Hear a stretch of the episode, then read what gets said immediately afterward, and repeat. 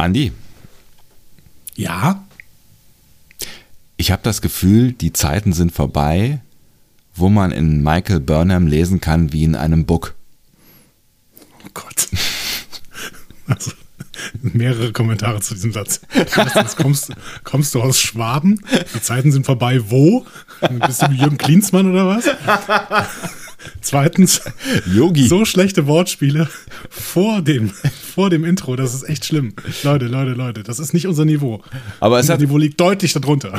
Aber, aber es, es, es hat ja einen, einen wahren Kern, ne?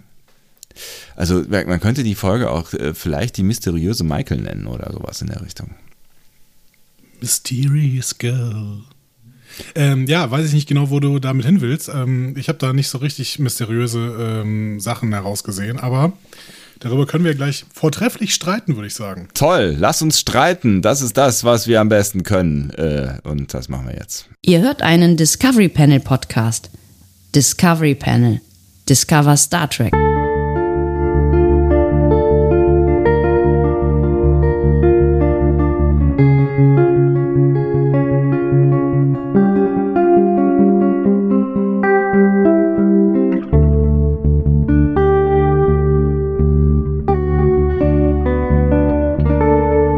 Herzlich willkommen, wir öffnen das Discovery Panel passend zu einer neuen Folge Star Trek Discovery. Wir befinden uns in der dritten Staffel und bei der dritten Folge, sie trägt den Namen People of Earth. Auf dem Panel heute. Andreas Dom Und Sebastian Sonntag. Schön, dass ihr mit dabei seid. und wir beide sind auch People of Earth. Das könnte man so sagen, ne? Also nicht von der Earth, um die es dann da äh, gehen wird, äh, über die Doch, wir sprechen müssen. Ja, schon, aber nicht, was diese Zivilisation angeht. das ist richtig. Ich bin sehr, sehr gespannt, ob das denn eine Zukunftsvision ist, ähm, die uns wirklich bevorsteht. Ja, ich hoffe nicht. Ja.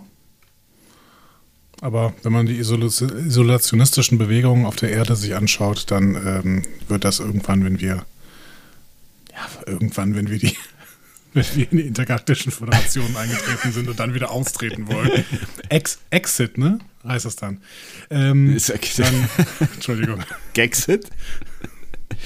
Ja. Dann, ja, Gexit ist, Gexit ist immer das, was wir hier machen. Ja. Äh, dann wird das bestimmt auch irgendwann aus, äh, so, so aussehen. Wir sind schon mitten in der Folge drin. Ist das nicht schön? Wir sind mitten in der Folge drin und es hält uns nichts davon ab, das eigentlich weiter zu tun. Wir können eigentlich sofort starten, weil aus äh, organisatorischen Gründen gibt es heute kein Feedback. Das werden wir in Folge 5 nachholen. Wir haben es in Folge 2, also unserer Folge 2, breit erklärt. Deswegen tun wir das jetzt hier äh, nicht nochmal, oder? Ne? Gibt es Leute unter euch, die die wir Folge müssen 2 das- nicht gehört haben? Nee, ne? Kann nicht sein. Für die Menschen ist heute der 30. oder vielleicht auch der 31. oder vielleicht auch der äh, 32. 1. November. oder der Das heißt, 33. wir sind jetzt quasi am Halloween-Wochenende. Ja, Ja. wir hingegen äh, hängen noch mitten im Oktoberfest äh, und haben deswegen noch gar keine. Oktoberfest, hast du gemerkt, ne? Sowohl Halloween musst, als auch du das meine coolen Oktoberfest. Wortwitze, die musst du nicht immer auch noch kommentieren. Was ist denn los hier? Du merkst Ich sie doch jetzt nicht gleich. mehr, du merkst sie doch nicht Ich mal. gehe jetzt gleich hier, das ist doch unfassbar. Meine Güte. Weder, weder, weder das Oktoberfest noch Halloween finden statt in diesem Jahr, deswegen brauchen wir es eigentlich gar nicht aufzuhalten an solchen Wortwitz. Halloween findet bestimmt statt, oder? Das ist doch wie bei, bei Karneval, oder? Hast du, hast du auch diesen, diesen Karnevals-Rundschrieb? nee, wo- warum denn auch? Die Kölner Gastronomen haben so ein, du bist ja, du gehörst ja nicht zu den Kölner Gastronomen. Ich gehöre weder zu den Kölnern noch zu den Gastronomen, Ja. aber ich habe bestimmt diesen Rundschrieb bekommen. Ja, die haben, die haben, äh, das, wurde- das wurde jetzt hier so, äh, letzte Woche war das, glaube ich, wurde das mehrfach geteilt äh, auf verschiedenen Social-Media-Plattformen, dass die äh, Kölner Gastronomen haben einen Brief geschrieben und sich quasi an uns, an äh, das Volk äh, gewandt und äh, mit dem mahnenden Zeigefinger äh, davor gewarnt, doch Karneval zu feiern, wenn dann, ne, also jetzt 11.11. ist ja bald und dann auch das Karneval, das dann da im Februar kommt. Ich weiß gar nicht, wann es genau kommt. Kommt es im Februar? Also so rund um den Februar. Es käme im Also es Februar. käme, käme, genau. Äh, weil sie werden das tun, was sie können, nämlich dicht machen. Sie werden nichts tun, äh, um Karneval zu unterstützen. Und ähm, jetzt liegt es an uns, dass äh, quasi die Feiern äh, zu Hause im Privaten auch ausbleiben. Und eigentlich gilt das gleiche ja für Halloween, oder? Ja, aber Halloween ist ja nicht primär ein, äh, wir gehen in irgendeine Kneipe und feiern. Das ist, das ist das, was Deutschland daraus macht. das ist auch das, was Deutschland aus fast jedem amerikanisierten Feiertag machen kann. Ja, gut, ich weiß jetzt auch nicht, wie, wie, äh, nicht, wie, also wahrscheinlich ist die amerikanische Version auch sehr, sehr kommerzialisiert, wenn man so amerikanische Serien zur Grundlage nimmt. Aber grundsätzlich geht es ja darum, dass irgendwelche Kinder von Haus zu Haus ziehen und äh, Trick or Treat äh, schreien, quasi. Ähm, vielleicht sollten sie das jetzt auch unterlassen, aber wenn sie Masken tragen, geht das ja eigentlich. Aber da müssen auch die Leute Masken tragen, die die äh, Tür aufmachen, auf jeden Fall. ja, können sie ja machen. Auch Halloween-Masken, so, so Scream-Masken oder sowas, die Kinder damit erschrecken. Geil. Ja, das könnte klingt, dann, das könnte klingt dann mehr super. Trick als Treat werden, dann tatsächlich. Und natürlich dürfen sie und natürlich dürfen sie äh, äh, nichts annehmen an, an Zeug, weil äh, es ist ja immer noch nicht so. verpackt ist. Na gut, und dann Hände waschen und nicht in der Nase popeln, bevor man die Hände gewaschen hat. Ja. Also, wir haben eine Lösung. Fragt liebes, uns doch. Liebes Amerika, macht Ja. doch einfach. Genau, fragt uns einfach, wenn ihr eine Lösung braucht, dann ähm, fragt uns einfach. People of Earth. People of Earth. Sollen wir voll in die Folge reinsteigen? Ich wüsste ihr jetzt- gesagt, wir brauchen, wir brauchen heute nur eine Stunde zehn. Ihr seht jetzt schon an der Podcastlänge, dass das nicht funktioniert hat. Aber wir haben es immer noch vor. Ja. Wir haben es jetzt noch vor, obwohl ihr schon seht, dass wir scheitern werden. Ist das toll, oder? Ihr könnt uns jetzt quasi die nächsten äh, eine Stunde zwei ungefähr beim Scheitern zuhören. Die Zahl der Woche ist 2876. Das ist ja ja nichts. Das ist gar nicht. Ja. Genau. Du hast ja, hast ja nicht mehr angefangen Liegt zu auch- schreiben. Ja, liegt auch daran tatsächlich, dass wir zu dem Regisseur der Folge nicht besonders viel sagen werden. Vorher gehe ich aber auch eh auf die AutorInnen, Autorinnen der Folge ein. Okay, das ich hatte schon ein Ihr braucht ich zuckendes. keine Trennen, ihr braucht ich keinen Trennlaut. Ich, ich hatte schon ein, ein, Ähm. Zuck, ein, Augen, ein Zucken im Augenlid. Das, das ist gut. Du sollst einen Zucken im Finger haben Ja. gleich. Aber äh, die Autorinnen dieser Folge sind Bojan Kim und Erika Lippold. Na, was sagt ihr das? Na? Zwei alte Recken aus äh, dem Star Trek Discovery äh, Universe. Also alt sind die ehrlich gesagt nicht. Aber äh, tatsächlich sind es ähm, Mitglieder des Writers Rooms seit Writers Rooms, stimmt? Des ne? Seit der ersten Writers Staffel. Rooms, Writers, ja, warum nicht? Ja. Der Schreiber. Ähm, und die habe ich immer mal wieder Kelpianer-Expertinnen genannt. Mhm. Weil die bisher mit Regisseur äh, Doug Aniokowski zusammen immer die Kelpianer-Geschichten gemacht haben. Also die haben äh, in der ersten Halbstaffel haben sie das äh, Finale der ersten Staffel gemacht. Das hatte mit Kelpianer noch nichts zu tun. Das war Into the Forest I Go, ne, mit diesen Mikrosprüngen rund um dieses Klingonenschiff, womit Lorca quasi den Klingonenkrieg beenden wollte. Mhm. ja. Und, Und ja auch getan hat, ein äh, Stück kam, Ja, ein Stück weit, genau. Und dann kam dieser äh, Shorttrack The Brightest Star, Mhm. Ähm, die, den die drei zusammen gemacht haben. Also Bojan Kim, Erika Lippold und Douglas Aniokowski.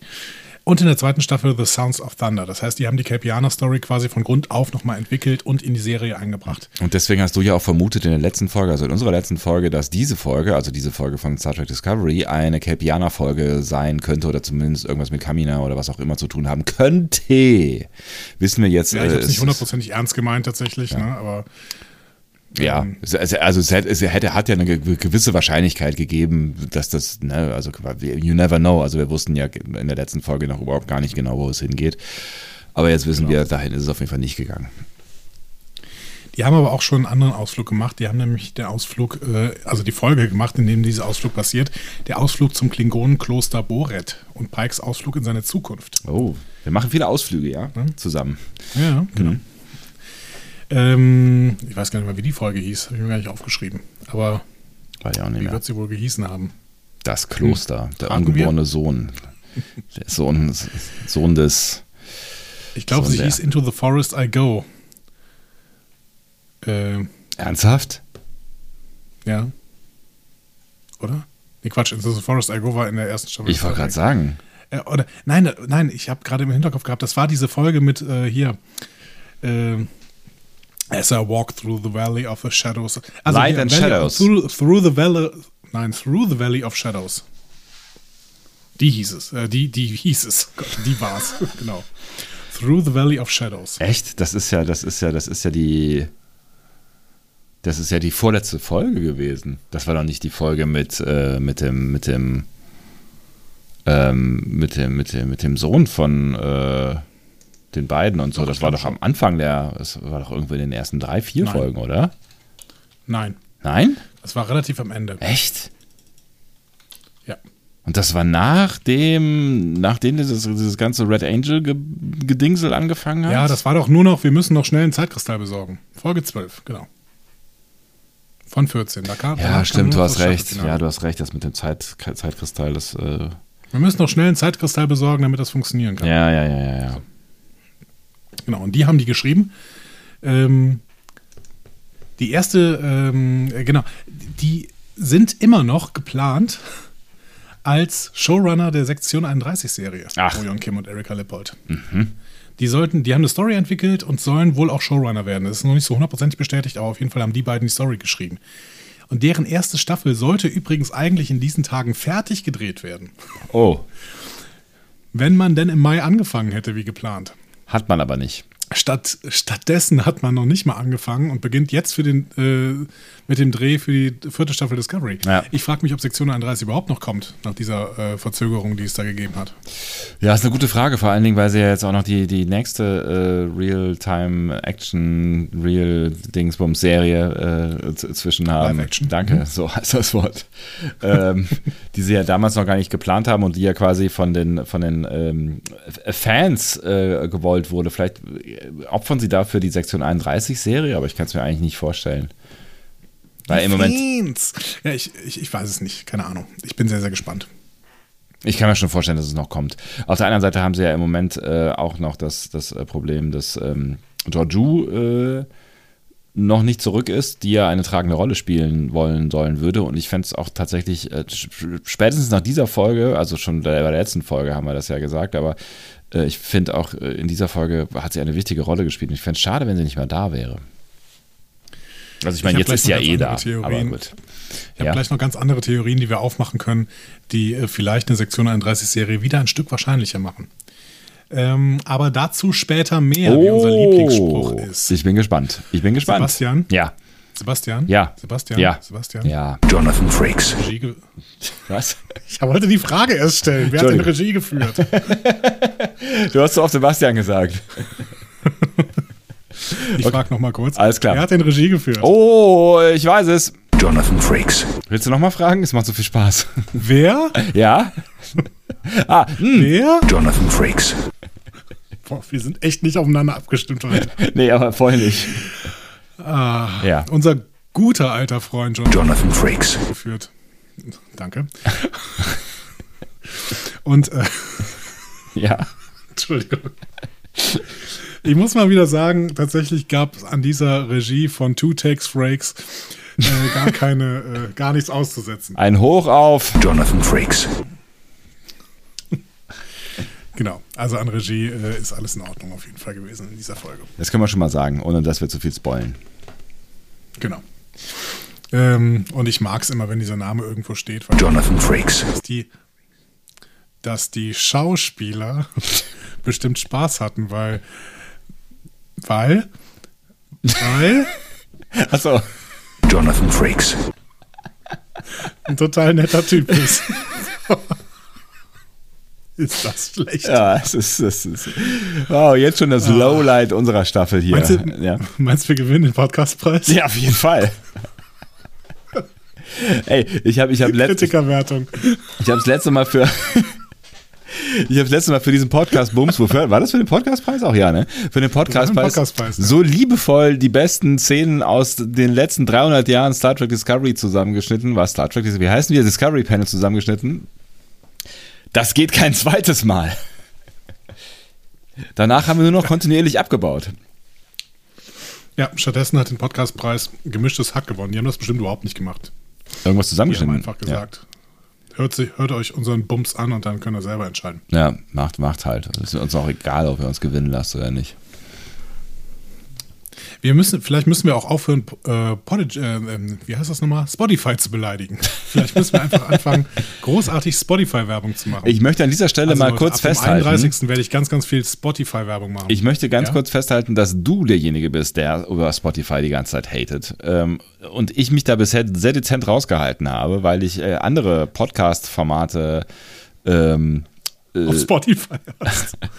auf, äh, genau, auf andere Podcast-Formate, bei denen ich involviert bin, auf Spotify auch herausragend erfolgreich laufen. Deswegen möchte ich, ähm, möchte ich an dieser Stelle ähm, Spotify ganz freundlich grüßen. Nein. Wir, wir hören jetzt auch über Spotify zu haten. Ich muss trotzdem sagen, dass dieser Player halt nicht einfach, nicht gut ist äh, für Podcasts. Aber sie haben ja auch noch die Möglichkeit, das alles zu verbessern. Und dann äh, werden wir irgendwann alle in die Spotify-Familie auf, Spotify-Familie aufgenommen äh, und feiern ein großes Fest mit Knäckebrot und ähm, Sürströmen. mehr, ver mehr verbinde ich nicht mit Schweden. Sürströmen. Sürströmen? Das ist doch, also ich glaube, so heißt das, oder Süströming. Das ist dieser Fisch, dieser wahnsinnig krass stinkende Fisch. Das ist, der ist so ein in so, so ver- vergorener Fisch, der in so, in so äh, Dosen Ach, das kommt. ich. Ja. Da, Da ähm, gibt es so YouTube-Videos, äh, wie Leute das aufmachen und instant brechen. ja, eins davon ähm, äh, habe ich selber mal gemacht im Hochschulradio Aachen. Ich glaube, dieses Zeitdokument, äh, das findet man sogar noch in äh, dem, äh, diesem Internet von einem sehr jungen Sucht, sucht Leute. Nee, sucht lieber nicht, sucht lieber nicht. Ich, äh, es, äh, ist auch egal. Na, aber es ist, es ist, es ist ein, es ist, Verlinkt uns auf Twitter, wenn ihr es da hochladet. es ist ein, ein großes, es ist tatsächlich ein großes Zeitdokument, weil äh, ich seinerzeit ähm, natürlich noch in sehr jungen Jahren, also vor fünf Jahren war das ungefähr, da war ich noch ziemlich jung und ähm, äh, habe eine Sendung gemacht mit äh, 1 Live-Star-Moderator Ron Kühler. Ähm, Oh, Ron Kühler. Ja, den ich, Liebe Grüße an dieser Stelle. Liebe Grüße. Ein, ein, ein, ein toller Kerl, äh, dem ich auch im Radio sehr gerne zuhöre, aber auch äh, beim Bier. Das wir übrigens immer noch trinken müssen, mein Freund. Das wird ja hier zuhören. Ich dachte, du hättest zu mir gesagt, vielleicht, dass wir irgendwann nochmal uns sehen und so. Nee, das, das, äh, deshalb, also, komm, wie, wie viele Versuche haben wir jetzt gestartet? Vier oder sowas? Und immer ist irgendwas passiert. Ja, vor allen Dingen, weil ich ständig in Quarantäne gesetzt werde. Ich, ich habe überhaupt nichts gemacht, aber ich, äh, ich arbeite in einem Hochrisikoberuf. Der wird demnächst auch auf D-Max hier, kriege ich irgendwelche äh, Dokumentationen. Geil. Die gefährlichsten Berufe der Welt. Platz drei. Lehrer an einer Gesamtschule. In NRW, wohlgemerkt. Ich find's geil. Das ist Andreas D. Wie jeden Morgen geht er zu seiner, was sagen wir denn? Geht er in seine Klasse. Doch heute weiß er noch nicht, was ihn erwartet. 30 atmende Schülerinnen und Schüler. Sie sitzen vermeintlich friedlich. genau, ja, das wird, ich, ich, ich kann es mir gut vorstellen, das wird toll. Ja, also ich stehe dafür äh, zur Verfügung. Lieber Sebastian, ähm, genug geschwasselt, gequasselt und ge Schwäzzelt und gässelt. Man könnte meinen, wir sind betrunken, aber das ist überhaupt nicht der Fall, tatsächlich. Warum wenn ihr euch jetzt gerade fragt, was, was ich denn da in der Hand habe und trinke, weil äh, das kann man bei Podcasts ja so gut sehen, es ist Wasser. Ja, ich habe ähm, ich hab eine zuckerfreie Limonade heute. Wow.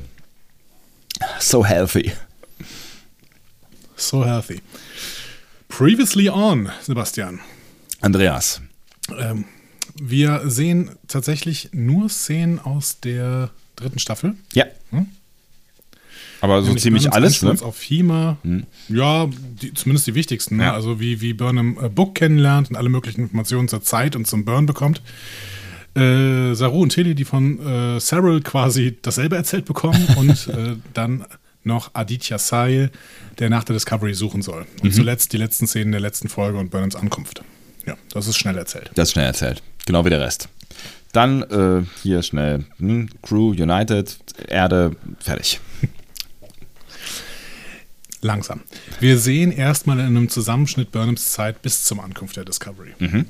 Ist das so ein bisschen das, was du ähm, vorausgesagt hast für, für diese Folge?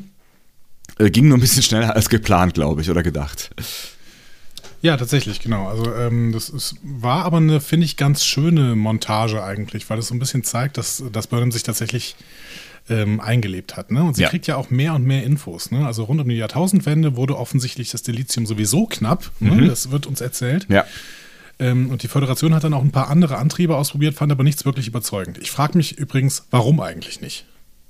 Also was ist das Problem mit Slipstream zum Beispiel? Ist das nicht so gewesen, dass, das, dass der so sch schwer planbar, also so schwer ähm, steuerbar war, also navigierbar wäre vielleicht das bessere Wort. Die Voyager hatte doch da auch irgendwie irgendein, irgendein Issue, dass sie. War das nicht? Hatte das nicht mit der, mit der Steuerung zu tun, mal abgesehen davon, dass es so energieaufwendig war, dass sie es, glaube ich, nur einmal probieren konnten oder sowas, ne?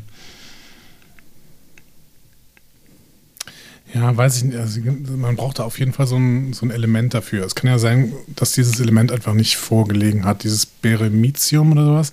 Oh, das weiß ähm, ich weiß nicht ich nicht mehr genau. Ja. Aber, aber auch zum Beispiel in, in Picard ist es völlig selbstverständlich, dass die, als sie die Zeit abkürzen müssen, hier so einen äh, Tunnel der Borg nehmen. Das stimmt natürlich, Warum ja. benutzen sie die eigentlich nicht? Vielleicht sind die alle abgeschafft. Oder die Borg haben die alle wieder zugemacht. Ich finde das nicht so richtig überzeugend. Und ich finde auch, dass dieses, diese Solarzellen-Technologie, die äh, Book in der letzten Folge abgetan hat mit, ähm, ja, das ist alles viel zu langsam. Mhm. Ähm, in der letzten Folge? Vorletzten. Nee. Vorletzten, genau. Also in der ersten. Äh, ich komme schon völlig durcheinander hier, genau, in der ersten. Ähm, auch die ist ja eine tolle Technologie eigentlich, weil man dafür keine Lithium braucht. Das ist sogar nachhaltig, das Ding. Ja. Also ähm, vielleicht hätte man da in diese Richtung mal weitergehen sollen, vor allen Dingen, wenn es so lange Zeit dazwischen liegt, ne, äh, liegt. Also zwischen Picard und der Jahrtausendwende liegen ja echt auch nochmal 600 Jahre so ungefähr. Ja, das stimmt natürlich. Also in der Zeit hätte man natürlich einiges erreichen können, weil danach weiß man natürlich nicht, was, was so passiert. Also spätestens nach The Burn äh, ist wahrscheinlich das mit gemeinsamen äh, Forschungsvorhaben schwierig geworden, aber bis dahin hast du völlig recht, hätte man äh, sich über alternative Antriebe Gedanken machen können, weil 600 Jahre äh, den, den, also es ist ja so, so ein bisschen so, wie als, als würden wir in 600 Jahren noch äh, mit, mit dem Diesel fahren, so, ne? Ja, hoffen wir mal, dass das nicht passiert, auf jeden Fall. Ja. Ja, gut. Ähm, wir, wir hinterfragen auf jeden Fall mal, dass die Föderation da nicht so richtig weitergekommen sind, ist. Äh, und dann kam The Burn und das wird uns äußerst deutlich gezeigt. Ne? Wir Ja. sehen ganz viele Schiffe ähm, und das finde ich auch, fand ich auch sehr, sehr schön gemacht. Ne? Mhm. Man sieht diese 3D-Karte, vor der Burnham steht und dann verwandeln sich diese einzelnen Punkte auf der 3D-Karte in Schiffe. Ja, schön ne? Also wir blenden quasi über in den Weltraum und diese Schiffe explodieren dann alle, weil die gerade offensichtlich alle Warp anhatten. Was krass ist, ne? Ja, krasses Bild auf jeden Fall. Mhm. Und ähm, man kann sich dann auch vorstellen, dass tatsächlich da Millionen Leute dran verstorben sind, wie Burnham das später dann auch zu Detmer sagt. Mhm. Und was dann natürlich auch irgendwie klar ist, ist, dass das zu einer starken Instabilität äh, in der Föderation geführt hat. Ne? Das ist, also, das ist, Mhm. muss ja schon echt ein harter Einschnitt gewesen sein. Auf jeden Fall. Ja, die haben ja überhaupt keine Schiffe mehr dann. Und klar, Burnham sagt, Federation is more than ships, aber Ja, das wird noch zu beweisen sein. schwierig irgendwie. Ja.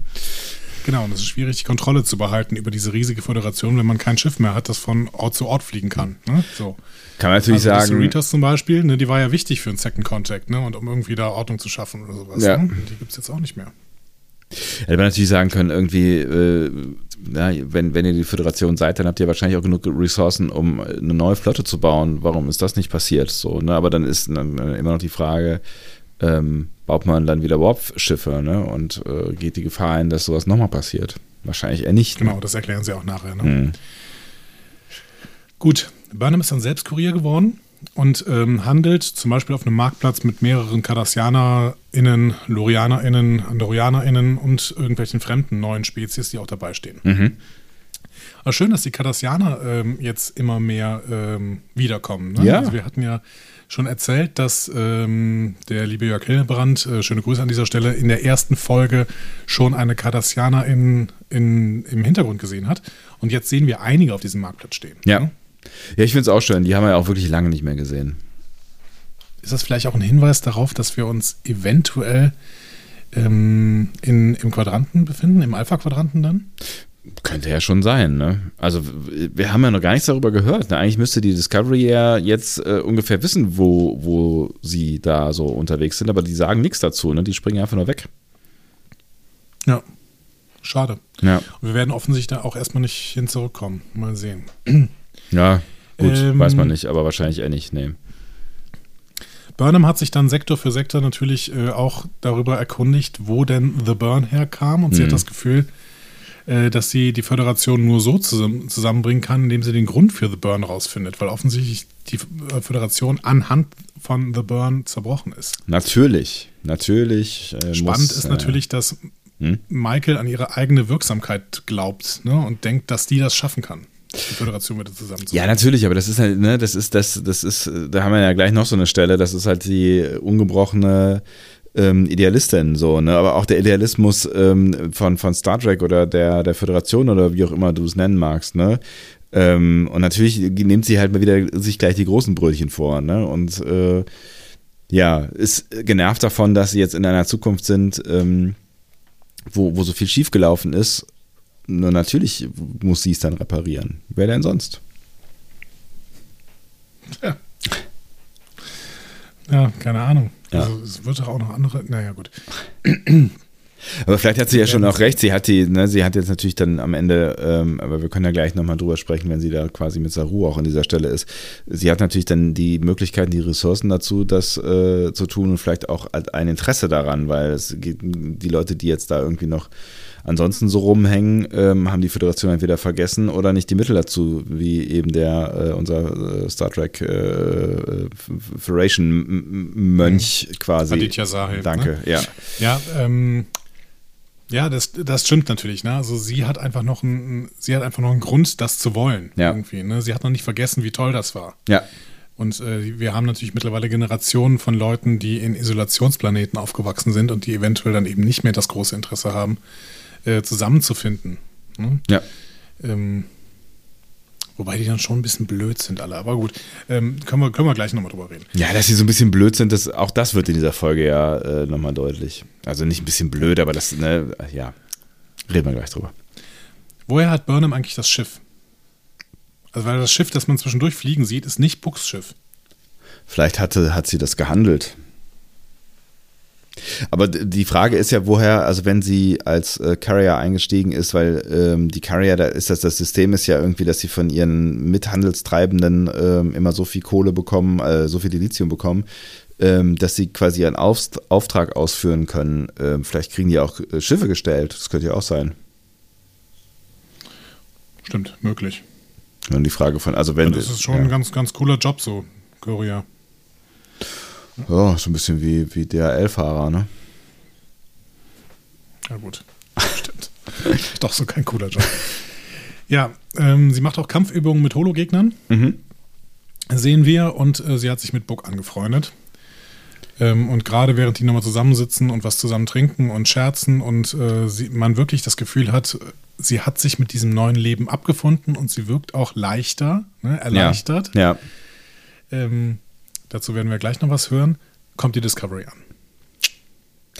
Vielleicht sollte man an dieser Stelle noch betonen, äh, dass, dass äh, sie in ihrer Erzählung sagt, als sie erzählt, dass sie einen Freund gefunden hat, der True Friend, äh, sagt sie ja irgendwie sowas äh, im wahrsten Sinne des Wortes so frei übersetzt. Ne? Das können wir vielleicht auch mal im äh, Hinterkopf behalten. Also ein, Ja, wirklich ein echter Voll- Freund, also sowas in der Richtung. Gut. Wir sehen die Szene, wie Burnham ankommt. So.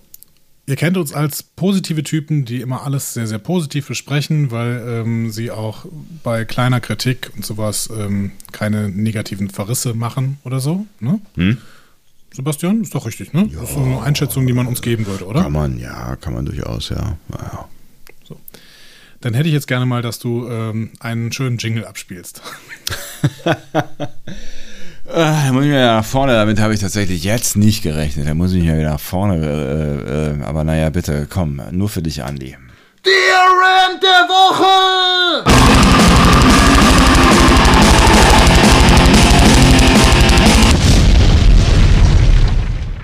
Autsch! Liebe Leute, Continuity. Continuity, Continuity, das ist ja wohl nicht euer Ernst. Burnham kommt an. Nilsson ist noch dreckig. Saru hat noch seinen Mantel an. Tilly übrigens nicht. Aber Detmar, ganz die alte, überhaupt kein Problem. Und vor allen Dingen, Stamets sieht aus wie aus dem Ei gepellt, der Typ. Also Leute, Stamets ist ja wohl ein Riesenproblem, das kann ja wohl nicht wahr sein. Hat er irgendwer einen Überblick über die Storyboards von den Leuten, die da in, im Writers Room sitzen? Das ist, Gott, ey, das ist Basisarbeit, ganz im Ernst. Ich, ich reg mich auf. Wenn ich schon so dermaßen, also die haben sich entschieden, dermaßen dichte Geschichten zu erzählen, ne? dass alles an einem Tag passieren muss, ne? 24 Stunden. Da passiert überhaupt nicht, da, da gibt es überhaupt keine Zeit dazwischen. Ne? So. Das würde ich ja schon kritisieren. Ne? Aber wenn ich das doch machen möchte, wenn ich so dichte Geschichten erzählen möchte, dann achte ich doch zumindest darauf, dass meine Leute dieselben Klamotten anhaben oder zumindest in dem richtigen Gesundheitszustand sind. Was ist eigentlich das Problem? Einfach mal, keine Ahnung, in irgendeiner Collage ein paar Tage vergehen zu lassen. Das hat man doch eigentlich gerade auch super gemacht mit Burnham. Man hat irgendwas erzählt, aber auch immer was dazu gezeigt. Also so, man hat nicht mal ähm, Tell, Don't Show gemacht quasi, sondern man hat sogar Sachen gezeigt. Man hat das richtig gut gemacht. Und dann vergesse ich, dass Stamets vor fünf Minuten blutend zusammengebrochen ist. Alter. Ey, Du hast völlig recht. Du hast, du hast völlig recht und es ist mir nicht mehr aufgefallen.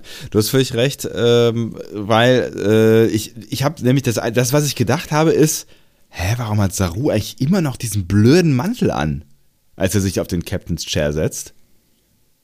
Aber ich habe nicht, ich habe nicht, ich habe nicht, äh, ich habe das, ich habe nicht geschlussfolgert, weil ich habe nämlich gedacht, es ist Zeit äh, vergangen oder es muss Zeit vergangen sein. Ähm, spätestens nachdem Stamets ja sagt, so ja Leute, äh, pff, äh, soll, ich, soll, soll ich dann schon mal runtergehen oder was? So, ähm, wo ich dann ey, schon, Nilsson ist noch dreckig. ja, ja, aber du hast, naja, Nilsson hat Dreck im Gesicht.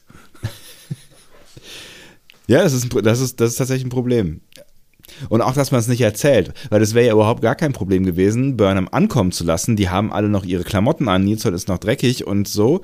Und dann ein bisschen Zeit vergehen zu lassen. Dann hätte man Stamets an der Stelle nicht zeigen müssen oder sie wäre halt nochmal eben kurz zum Krankenbett gegangen oder was auch immer. Dann wäre ein bisschen Zeit vergangen und dann äh, wäre alles gut gewesen. Das hätte man ja durchaus machen können. Und die Szene mit Tilly äh, im Gang wäre halt irgendwie nicht äh, weiß ich nicht, zehn Minuten nach ihrer Begrüßung gewesen, sondern irgendwie drei Tage später. Ey, in dieser anschließenden Walk-and-Talk-Szene, Burnham und Saru, ne? Da hat Saru auch vergessen, dass er Burnham vor knapp zehn Stunden, wenn wir großzügig sind, noch gesehen hat. Burnham erzählt kurz, wie es ihr ergangen ist. Das ist klar, Burnham hat ja auch ein Jahr verlebt. Und fragt dann, ja, und ihr? Und er erzählt, ja, ich habe die Angst der Crew als Kelpianer verstehen können und dann konnte ich darauf reagieren und was auch immer. Hallo? Die richtigen Worte wären gewesen, Alter, wir konnten noch gar nichts machen. Wir sind gerade hier angekommen mit einer Notlandung und haben dann noch kurz eine Bergbausiedlung von einem Bulli befreien müssen. Also ganz im Ernst. Leute, ey, achtet doch mal einmal auf Continuity. Das kann doch nicht so schwer sein. Ihr schreibt doch das Ding seit drei Jahren zusammen. Dann muss ihr doch, müsst euch doch irgendwie auffallen, in welchem Zustand die Leute sind und wie viel Zeit vergangen ist. Ah. Boah. So. Musste jetzt mal raus. So, wir können weitermachen. Okay, cool. Ja, das war doch schön. So, wie kommen wir aus der So, Nummer wir jetzt werden wieder jetzt raus? positiv ja? weitermachen. Ich, ich, werde, ich werde positiv weitermachen. Ich werde positiv weitermachen, aber das musste jetzt mal raus. Continuity ist wirklich ein Problem. So. Burnham droppt noch ein paar Infos in, diesem, in dieser Walk-and-Talk-Szene. Mhm. Infos, die natürlich auch wichtig sind für uns. Und das ist auch gut so. Sie hat Terralysium äh, aufwendigst kontaktiert, sagt sie. Ne? Aber da hat noch nie jemand was von Gabriel Burnham gehört. Mhm. steht jetzt erstmal so da. Ne? Also ähm, ich habe noch nicht ganz die Zeitdynamik und Zeitmechanik, äh, Mechanik, Zeitmechanik verstanden. Ähm, ob die das jetzt, ob die Gabriel Burnham jetzt kennen müssten oder nicht. Weil das war ja immer der Ankerplanet, das heißt, Ja. sie ist ja da immerhin zurückgekehrt, wenn sie irgendwelche alternativen Zukunftsvisionen ausprobiert hat. Aber sie war Deswegen ja weiß auch in der genau. Zukunft, ne? Also sie hat ja damit angefangen in der Zukunft. Also in einer, Ja, eben. ja. Ah, weiß ich auch nicht so genau. Ist unklar. Ja.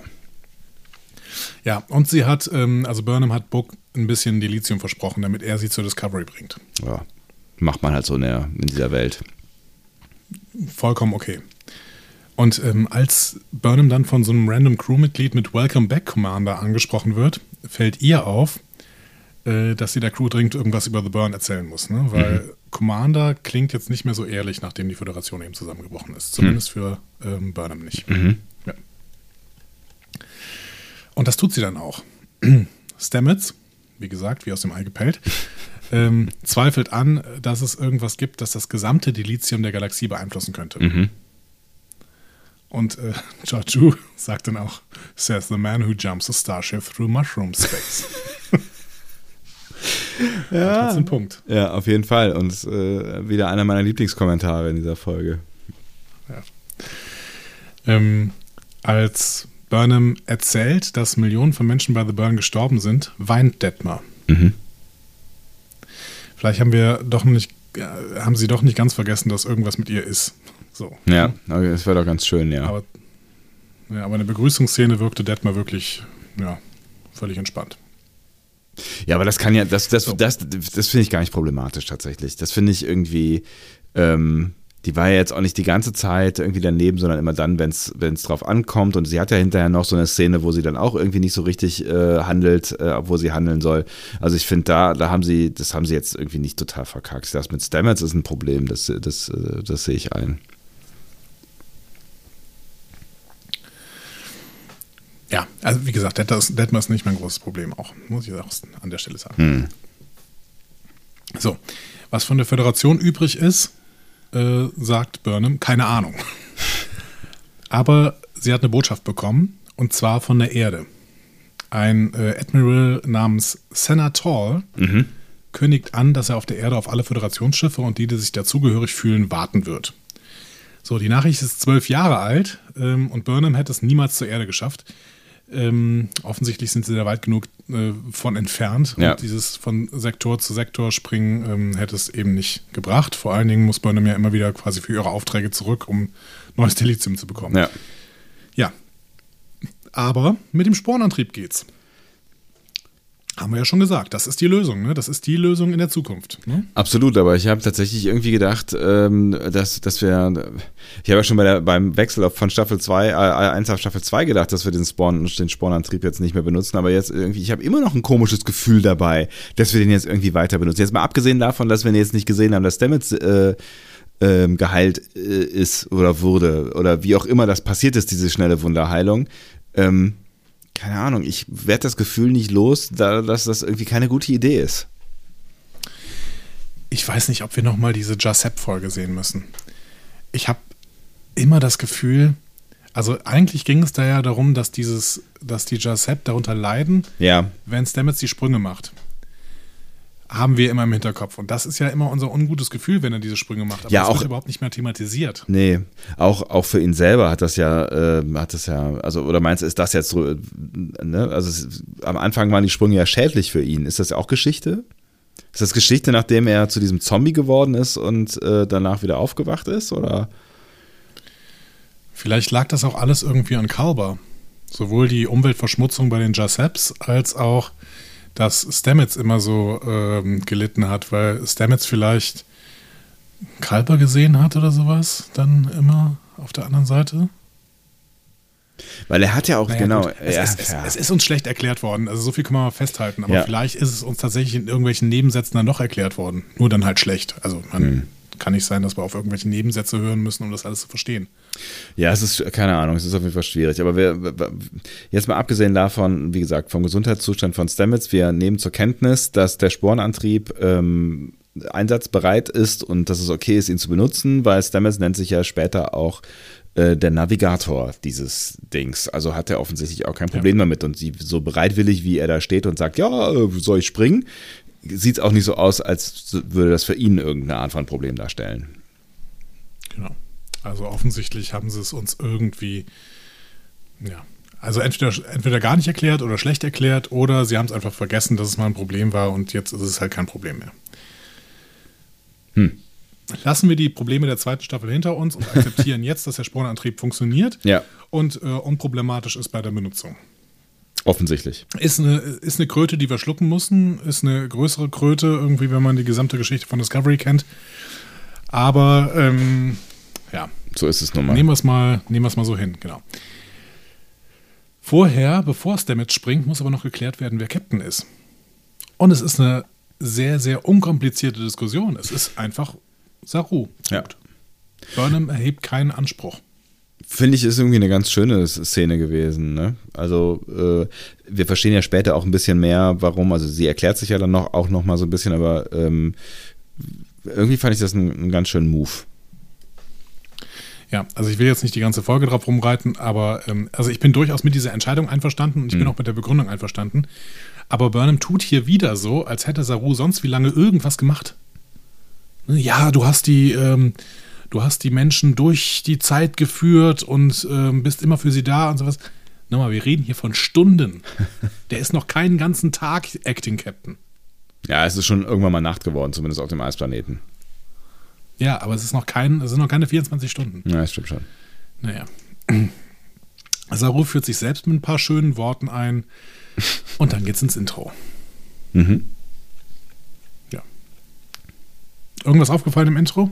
Nö, also die gleichen Gueststars sind wieder dabei wie beim letzten Mal, ne? Ja. Wir haben einige Leute, die wirklich immer als Gaststar geführt werden. Ne? Und in dem Moment, wo wir Jet Reno da nicht äh, sehen, beziehungsweise Techno Terror da nicht sehen, kommt sie auch in der Folge nicht vor. Ja. So. Ähm, Szene 5 habe ich es jetzt mal genannt. Also Ach so. dem Intro startet. Ich glaube, Book Ja. war nicht dabei in der letzten Folge, wurde, glaube ich, auch nicht äh, gelistet dann, ne? Diesmal stand er als Gueststar, der Aj- Ajala, wie heißt er dann Ja, noch gleich? ja, genau. Ja. Nee, der stand sogar als, ähm, nicht als Gaststar, sondern als ähm, normaler Darsteller. Ach, echt? Okay. Ja, with David Ajala. Danke. Ja. Ähm, ich finde, diese Szene fängt sehr, sehr schön an. Die Discovery wird nämlich weiter repariert und wir sehen sie von außen quasi. Ne? Also Mhm. Ja. wir sehen ja auch diese Reparaturdroiden, die wir aus dem Vorspann äh, und aus der letzten Staffel, aus Such Sweet Sorrow kennen. Mhm. Und äh, auch noch so ein paar ähm, größere ja, Fracht. Also das sind die Dinger, die immer in der, in der, ähm, in der Cargo Bay rumfliegen, ne? diese Mhm. Gabelstapler, die Ja. fliegenden Gabelstapler, die sehen wir auch da. Und dann gehen wir durchs Fenster in Richtung Tilly. Die spielt irgendwie gerade an der Wand mit Deltas rum. Mhm. Ähm, keine Ahnung, warum da so eine Wand mit Deltas ist. Auf jeden Fall trifft sie auf Michael. Das sind, das, ist, das Und- sind die Verstorbenen gewesen, oder? Ach so, das habe ich nicht, das habe ich nicht geschnitten. Weil sie sagte dann auch sowas wie, wir ah, hatten okay. noch gar keine Chance, uns ordentlich verab zu verabschieden von denen, die nicht mehr unter uns sind. Äh, Und dann äh, geht ja das große Geheule los.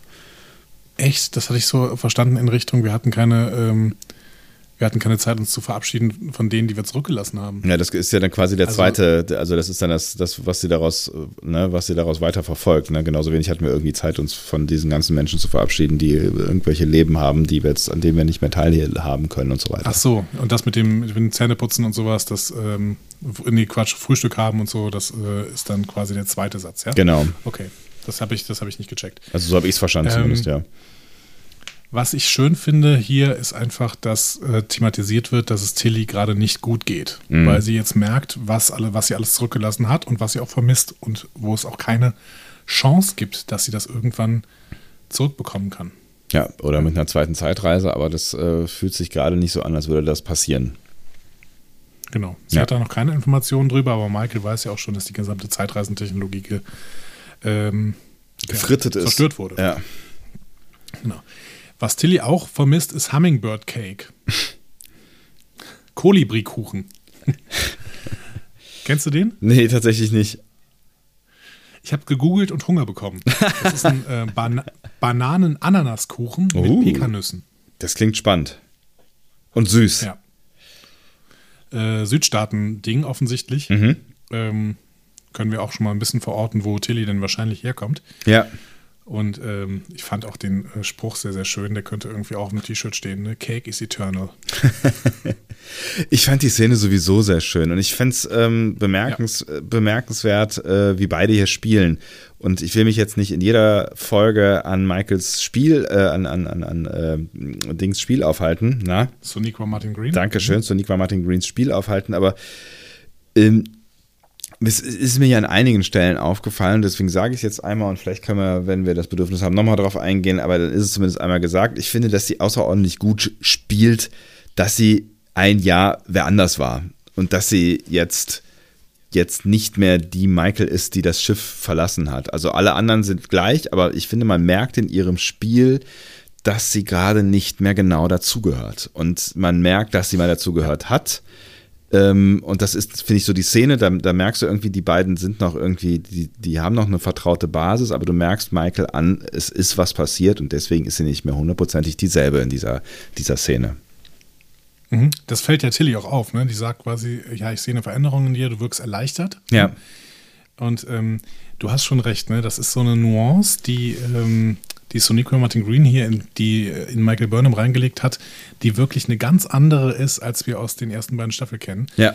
Die ist jetzt in einer, in einer Situation angekommen. Und tatsächlich muss man ja sagen, für Michael Burnham, wenn ich, mir, wenn ich das richtig erinnere, ähm, ist jetzt in diesem Jahr mehr Zeit vergangen als seit der ersten Folge Discovery. Ja.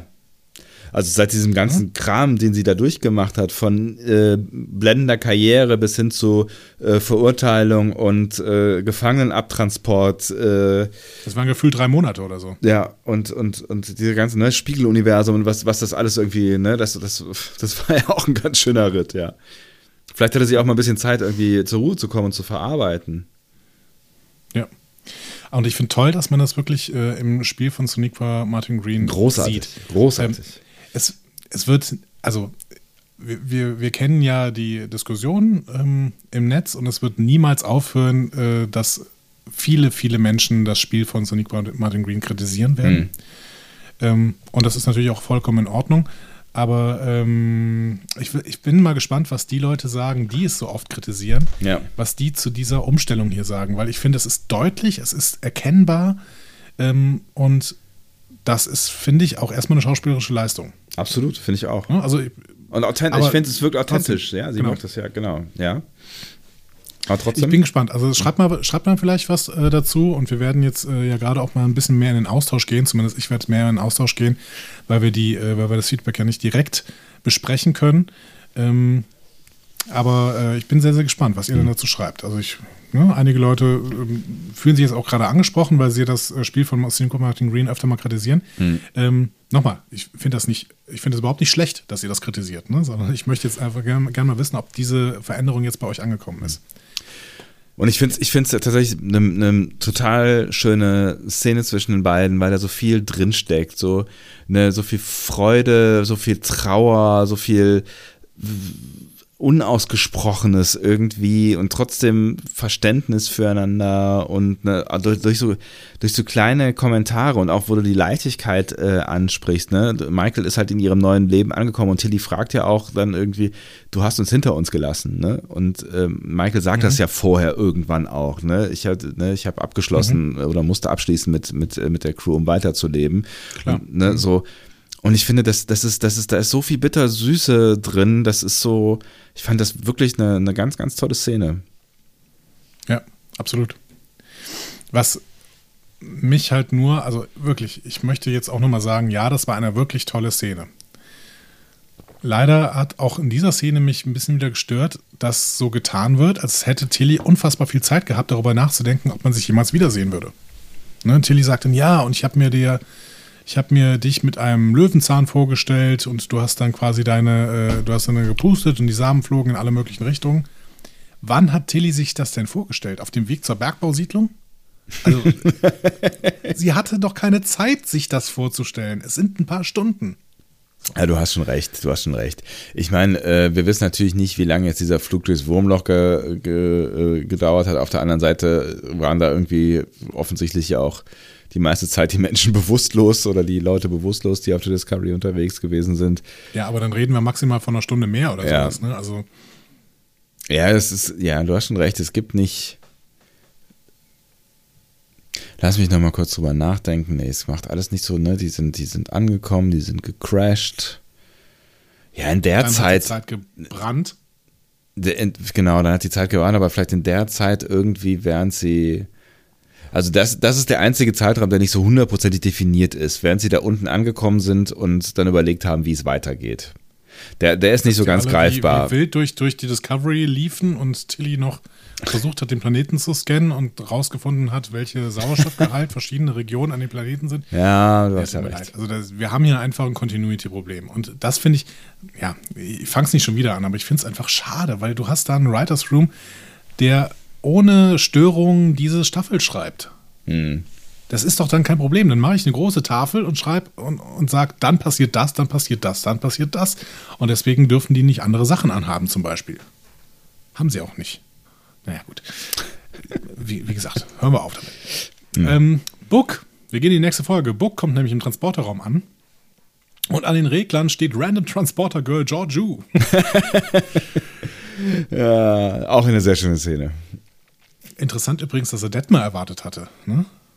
Also er sagt dann ja, äh, wo sind Detmar oder Tilly? Ne? Aber seit wann ist Detmar denn Transporter Girl? Weiß ich auch nicht so genau. Ich weiß eh nicht, wer den Transporter auf der Discovery bedient. Das ist doch äh, auch. Ja, der Random Transporter Guy, der, der dieser Hawaiianer-Dude. Stimmt. ja, Aber vielleicht ist er auch nicht mitgekommen. keine Ja. Ahnung.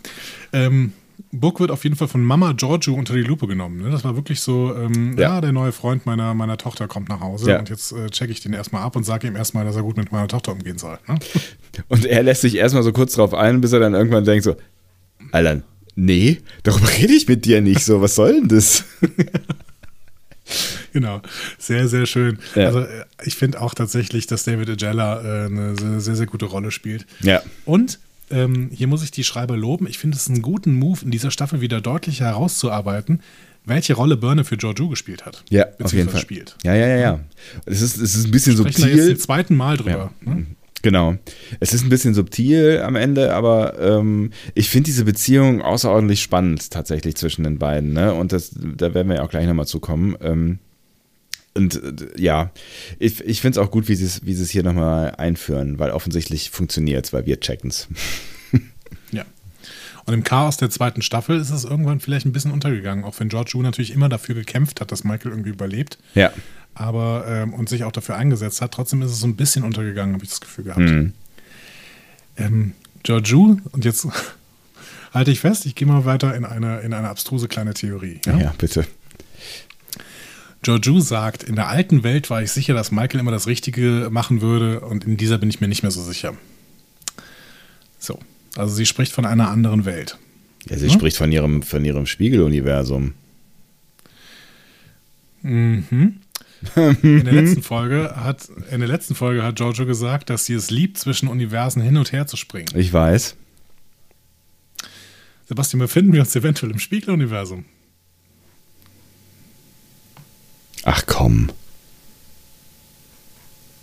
Ach du Scheiße. Ach du Scheiße. Wenn das nämlich der Fall wäre, wäre Giorgio die einzige, die das wüsste. Denn es gibt ja die anderen Lichtverhältnisse und ähm, das würde sie erkennen. Das wäre ja krass. Aber Und der Spruch, dass, äh, dass sie es liebt, zwischen Universen hin und her zu springen, der kam relativ schnell, nachdem die Discovery angekommen ist äh, auf dem Planeten da. nee, glaube ich nicht. Weißt du, was, was, was das Problem ist? Also, weißt du, also, wo ist denn, wo ist denn die jegliche Spur von den Terranern dann verschwunden äh, auf der Erde? Erstens, zweitens reden ja alle ununterbrochen über die Föderation. Und die hat es ja nun mal nicht äh, gegeben im Spiegeluniversum, oder? Ja, vielleicht irgendwann. Wir wissen jetzt, dass die Föderation um die Jahrtausendwende zerbrochen ist. Da äh, liegen von unserem letzten Besuch im Spiegeluniversum, der war bei DS9, mh, liegen da knapp 600 Jahre zwischen. Und um das terranische Universum äh, und terranische Sternenimperium stand es, glaube ich, auch nicht so richtig gut am Ende der ähm, am Ende der DS9-Episoden. Ja, es ist zu schlau. Das machen, das schaffen, das schafft der Writers Room nicht. Aber wir können es ja im Hinterkopf behalten. Ich, es ist, es Ich halte es auch für unwahrscheinlich, Ja. aber ähm, Es ich habe ist- in diesem Moment gedacht, Moment, was macht denn Giorgio die ganze Zeit für komische Andeutungen? Ja. Ja, du hast schon recht. Du hast schon recht. Ich glaube, der erste Kommentar irgendwie sollte einfach nur so ein bisschen lässig sein, so, ja, ich mag's, zwischen den Universen hin und her zu springen und uns vielleicht auch nochmal daran erinnern, dass Georgiou ja eigentlich nicht die ist, die sie ist und dass sie eigentlich aus dem Mirror Universe kommt, so nochmal als kleinen Hint, so wie uns jetzt hier so nochmal klar gemacht wird, wer, ähm, wer Michael für sie ist, so, ne? Ähm, Mhm. und der Spruch war vielleicht auch wieder so, ja, das könnte das gleiche gewesen sein. So diese, also dieses Augenzwinkern auf, ähm, ja, du in meiner Vergangenheit äh, wusste ich ja, was meine Michael macht, äh, wenn ich ihr befohlen habe, äh, äh, was auch immer zu tun, hat sie es getan. Aber bei der Michael hier bin ich mir nicht so ganz so sicher. So. Vielleicht ist das einfach auch nur so ein lässiger Spruch in Richtung Mirror Universe gewesen. Again. Ich bin gespannt auf jeden Fall. Nehmt doch mal Bezug darauf, was, was haltet ihr von dieser kleinen Theorie, die ich hier rausgehauen habe. Ähm, habt ihr irgendwie eine Vermutung, dass es vielleicht in diese Richtung gehen könnte? Interessant, mein lieber Andreas, interessant. Wir sind im Dilithium-Lager in der nächsten Szene. Das ist so ein, so ein Hochre Hochregallager, wie äh, moderne Apotheken zurzeit haben. Oder Amazon. Und nur ein kleiner. bisschen größer. Ja, genau. Ähm, Burnham beschreibt Book, dass sie noch nicht komplett geistig wieder an der Discovery angekommen ist. Und äh, gleichzeitig haben die beiden Sorge, dass die Discovery mit ihren riesigen Dilithium-Vorräten ein Ziel werden könnte. Zu Recht. Zu Recht. Also es ist ja riesig, was, was sie da an, an Dilithium dabei haben. Ne? Ja. Also es ist. Also wenn, wenn, wenn die kleine Dose, die Book bekommen hat, schon dafür reicht, dass Book sehr glücklich ist, dann, äh, ne? Ja gut, wir, wir haben ja auch gesehen in der ersten Folge, da, da, da geht es ja wirklich um einzelne kleine Kristellchen, ne? die da offensichtlich äh, Ja. gehandelt werden. Ja. Ähm, Book kann natürlich aber auch zum Ziel werden, sagt Michael, weil äh, er offensichtlich einigen Leuten Ärger gebracht hat. Und deswegen überredet sie ihn jetzt, mit zur Erde zu kommen. Mhm. Ja. Erste Frage: Was glaubst du, warum? Love is in the air, love is in the air, everywhere I look around. Oh Gott, mach das nie wieder. Entschuldigung. Ähm, ja, kann natürlich sein. Ne? Also und es äh, gibt ja verschiedenste Andeutungen in dieser Episode, dass äh, da eine kleine Romanze äh, entstanden ist, die vielleicht noch nicht komplett erblüht ist, aber beide wissen, dass es so kommen wird. Ja, wir alle wissen, Auf dass es so anderen kommen Seite wird. finde ich- Egal, ja. Ja.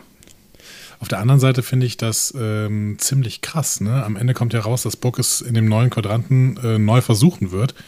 Aber er lässt damit ja auch diese Sanctuaries zum Beispiel zurück. Also Das habe ich auch nicht gecheckt. Sanctuary 4. Ja, genau. Das habe ich auch nicht so ganz gecheckt, weil das, das fühlte sich irgendwie, ich meine, wir haben nie wieder was darüber gehört, so, ne? Aber das fühlte sich schon so ein bisschen so an, als wäre es irgendwie ein Herzensprojekt und irgendwie nachgebildet nach äh, ähm, sein, seine, seinem Heimatplaneten und all so ein Bla, so, ne? Da habe ich auch gedacht, so krass, also echt? Nur weil du da ein bisschen Ärger hast, lässt du das jetzt irgendwie alles hinter dir und fängst von vorne Ja, und die an? Leute, die da äh, mit im Sanctuary standen, die hatten alle seine Klamotten an. Ja. Waren also auch sowas wie, pff, keine Ahnung, Ranger oder so. Ja.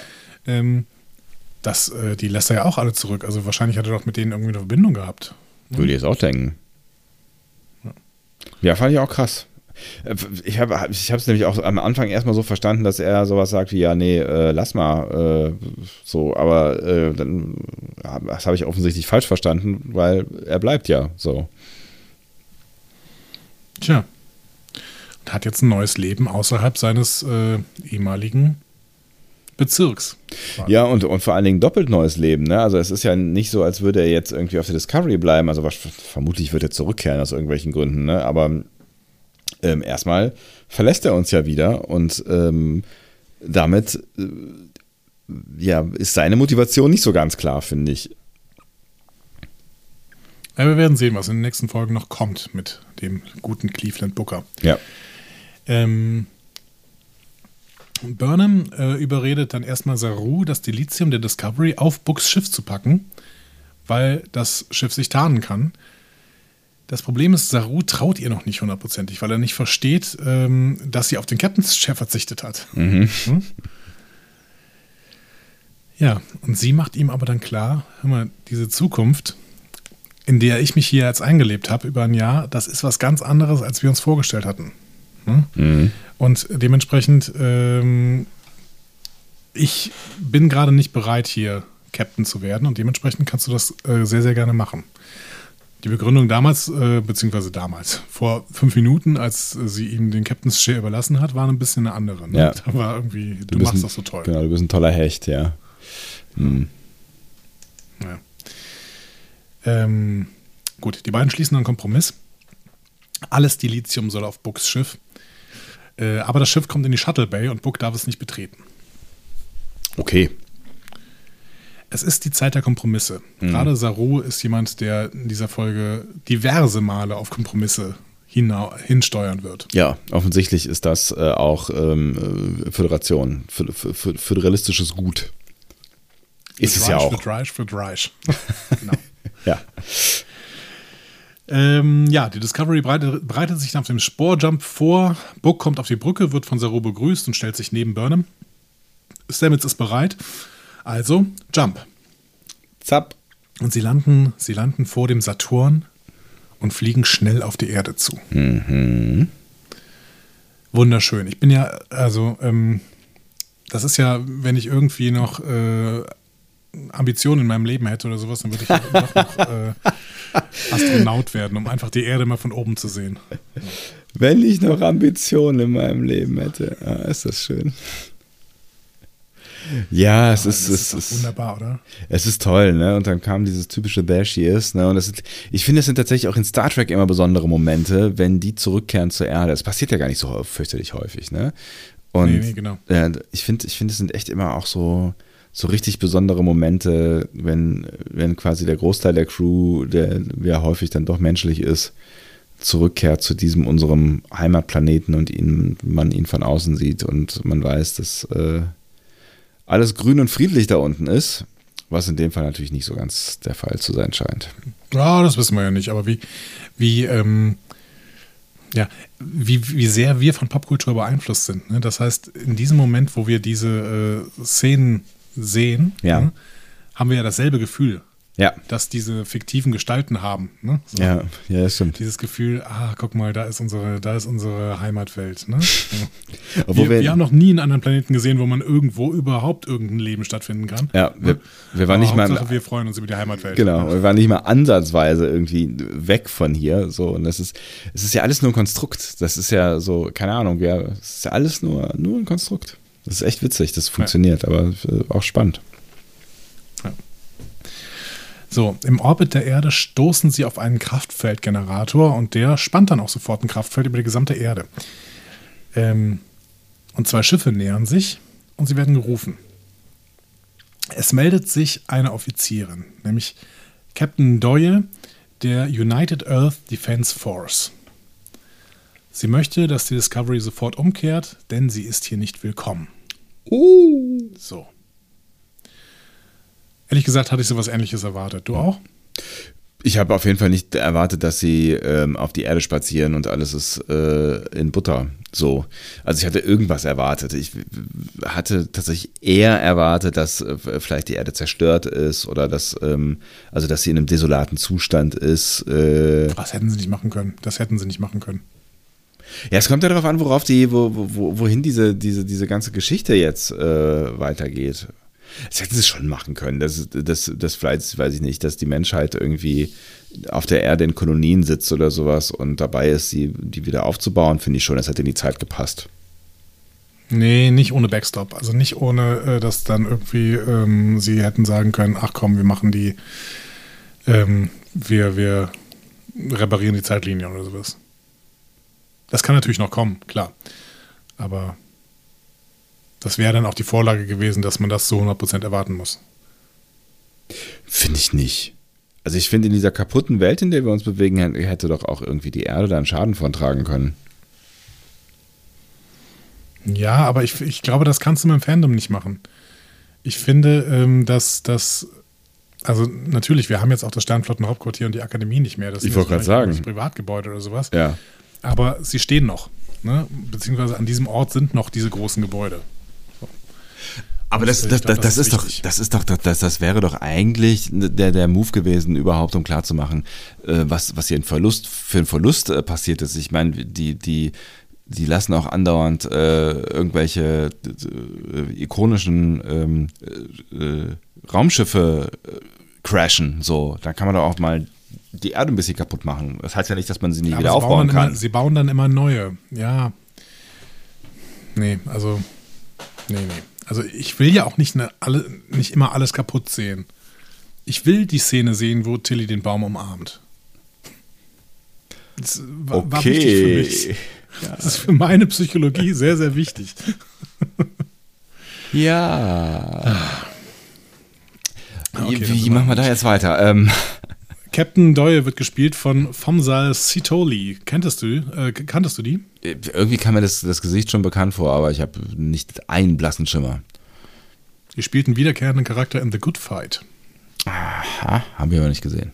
Cherise heißt die. Achso, du hast es nicht gesehen. Mhm. Nee, ich habe äh, nee, du nur The Good Wife gesehen. ne? ja. Und äh, kann es an dieser Stelle nur immer wieder empfehlen. Ja, und Famsal Sitoli, ich spreche es bestimmt falsch aus, ähm, hat auch bei Orange is the New Black mitgespielt. Hm, Habe ich auch nicht gesehen, soll ja auch Aber sehr gut du auch sein. nicht gesehen, ne? Nee. Ja. Okay. Ich fand es ganz nett, dass die sich über den Viewscreen lustig macht. Stimmt. So ein kleiner abfälliger Kommentar. Okay, ja, pf, äh, von mir aus wie originell.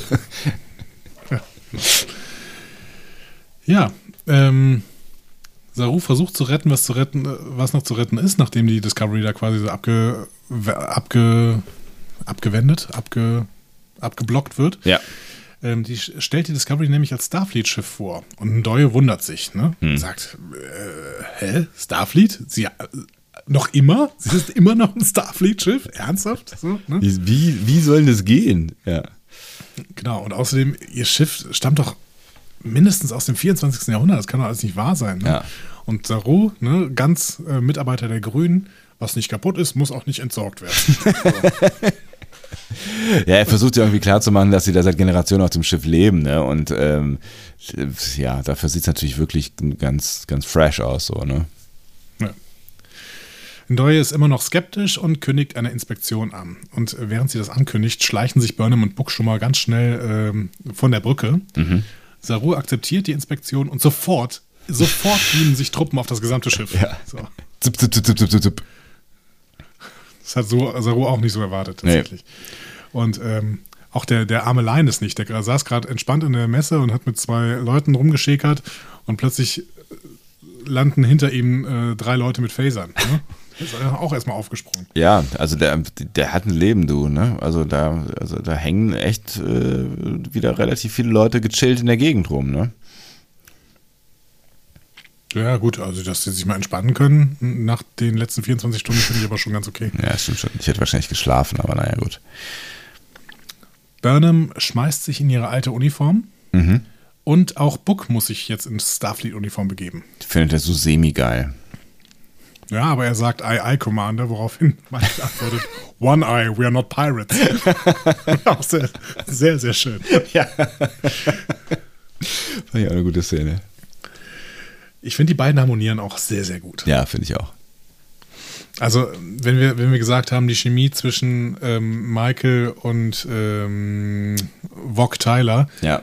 hat nie so hundertprozentig funktioniert, ähm, müssen wir sagen, die Chemie zwischen Michael und äh, Book, die funktioniert schon sehr, sehr gut, oder? Ja, auf jeden Fall. Und auch da ähm, finde ich es bemerkenswert. Ich finde, sie spielt auch da nochmal eine Nuance anders. Wenn sie mit ihm alleine zusammen ist, spielt sie nochmal eine Nuance anders. So. Dann ist sie nochmal ein bisschen wer anders. Die beiden haben eine sehr, sehr schöne Leichtigkeit. Ne? Hm, voll. Ich mag auch David Agella als, als Schauspieler sehr, sehr gerne. Hm. Also uns wurde ja auch angekündigt, dass es ein guter Schauspieler ist. Aber ähm, ich finde, das sieht man hier schon. Also ich sympathischer Typ. Absolut. Und ich finde, an der Stelle gibt es auch ähm, gar nicht mehr zu sagen.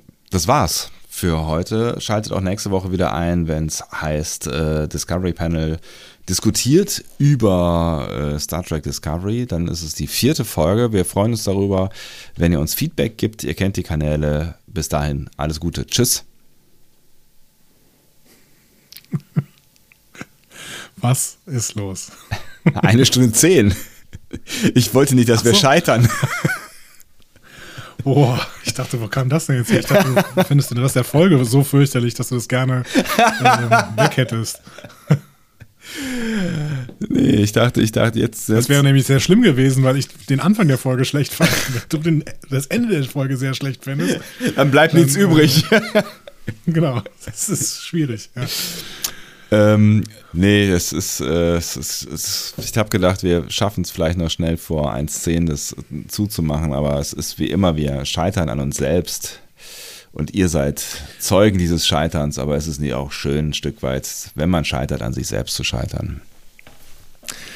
Naja, wir scheitern ja auch tatsächlich äh, daran, dass wir einfach so sehr gerne über diese Serie äh, philosophieren möchten. Auch das ist natürlich ein schönes Scheitern, oder? Das ist schon ein schönes Scheitern. Joju um schönes Scheitern zu besprechen, hat auch ihre Uniform angelegt und zwar als Admirälin. Was, was Michael auch kommentiert mit ein bisschen äh, hochgezogener Augenbraue. Kleiner ging es nicht, ja. Aber darunter, darunter macht sie nicht, genau. ja. Ähm, und sie versucht Burnham dann nochmal äh, einzureden, dass die Discovery, äh, dass sie die Discovery jetzt nicht mehr braucht, dass sie quasi der Discovery entwachsen ist. Und das fand ich mega spannend, weil irgendwie trifft sie da einen Punkt, finde ich. Also, ich. also ich finde auch, dass Michael findet, dass sie da einen Punkt trifft. So. Ja, die ist, die ist, also Georgiou hat jetzt diesen, diesen Grima-Schlangenzunge-Vibe. Ne? Ja. Also die, die sät jetzt Zwietracht. Ne? Die versucht jetzt äh, den, den Leuten Sachen ins Ohr zu setzen, die so langsam die Moral zerstören. Weiß ich gar nicht. Findest du? Doch, doch. Und die Loyalität vor allen Dingen. Ja, die, Loyal Georgiou will jetzt. die Loyalität, ja, aber äh, vor allen Dingen will, will sie ihre Loyalität. So, ne? Also sie will halt eigentlich, sie haben ja eine ganz seltsame Beziehung zueinander. Ich weiß auch gar nicht genau, ähm, ne? also ich meine, äh, Georgiou mag Michael, weil sie sie an ihre Tochter erinnert und sie hat ihre Tochter verloren und das ist quasi das nächste Tochterähnliche, was sie überhaupt bekommen kann. So, also ist das quasi alles, was ihr geblieben ist von ihrer Tochter. Michael hat die Original Georgiou verloren und die war sowas wie eine Mutterfigur. So, also es passt ja alles irgendwie wie Arsch auf Eimer, wie Faust auf Auge. So, aber eigentlich äh, geben sich ja beide nur irgendwie eine Art Illusion hin und darauf basiert ja nur diese Beziehung, die sie zueinander haben, weil eigentlich müssen die wissen, ne, also Michael müsste ja eigentlich wissen, was, was ähm, Georgiou für eine Person ist, so, und dass man mit der eigentlich nichts zu tun haben sollte, dass sie überhaupt noch auf dem Schiff rumläuft, ist ja genau genommen Skandal, so, ich meine, ähm, Ja. ne, Ja, ja, genau. und Aber ich, du, ich, hast, du hast ja recht, dass, Ne?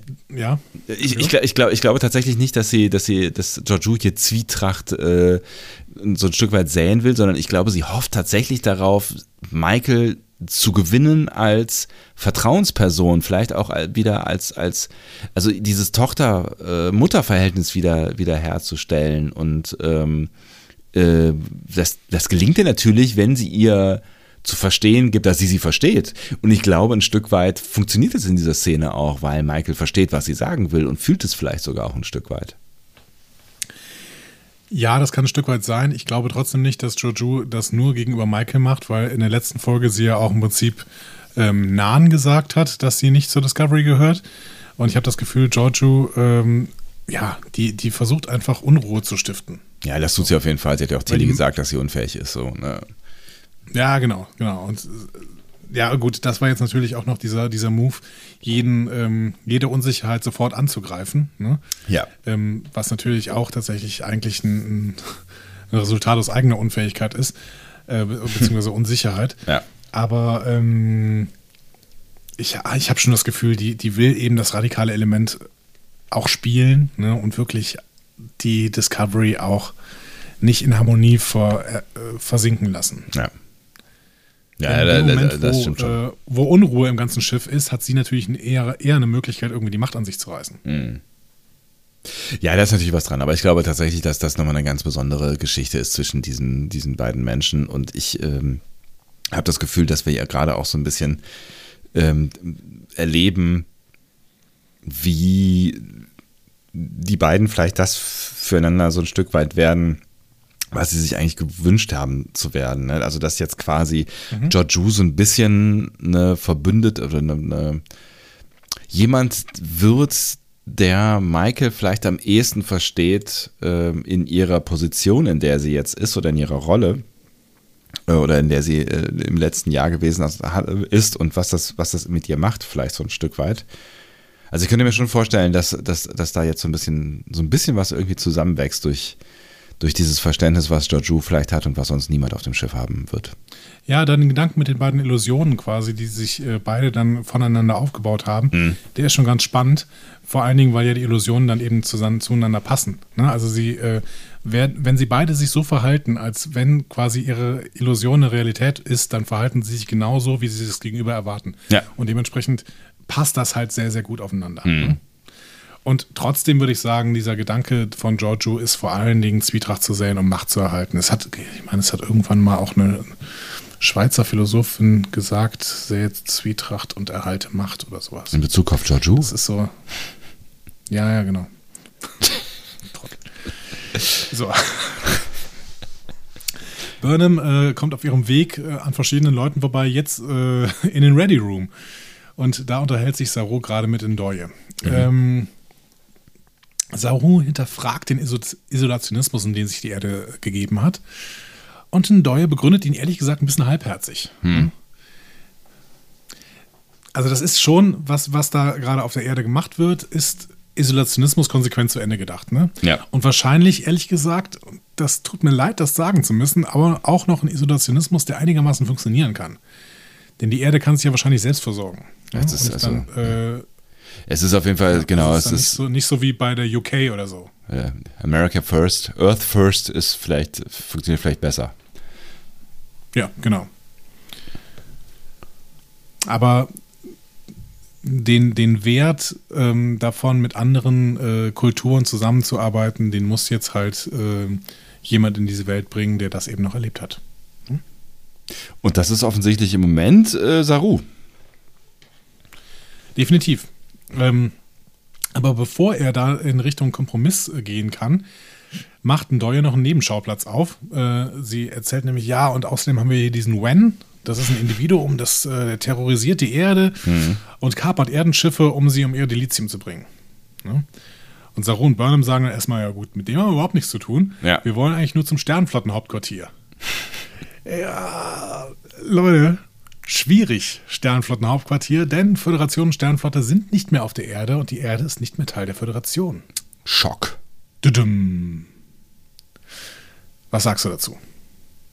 Ja, das ist natürlich Isolationismus konsequent zu Ende gebracht. Also wenn ich äh, mich, mich abschotte vom Rest der Welt, wozu brauche ich eine Föderation? Keine Frage, ja.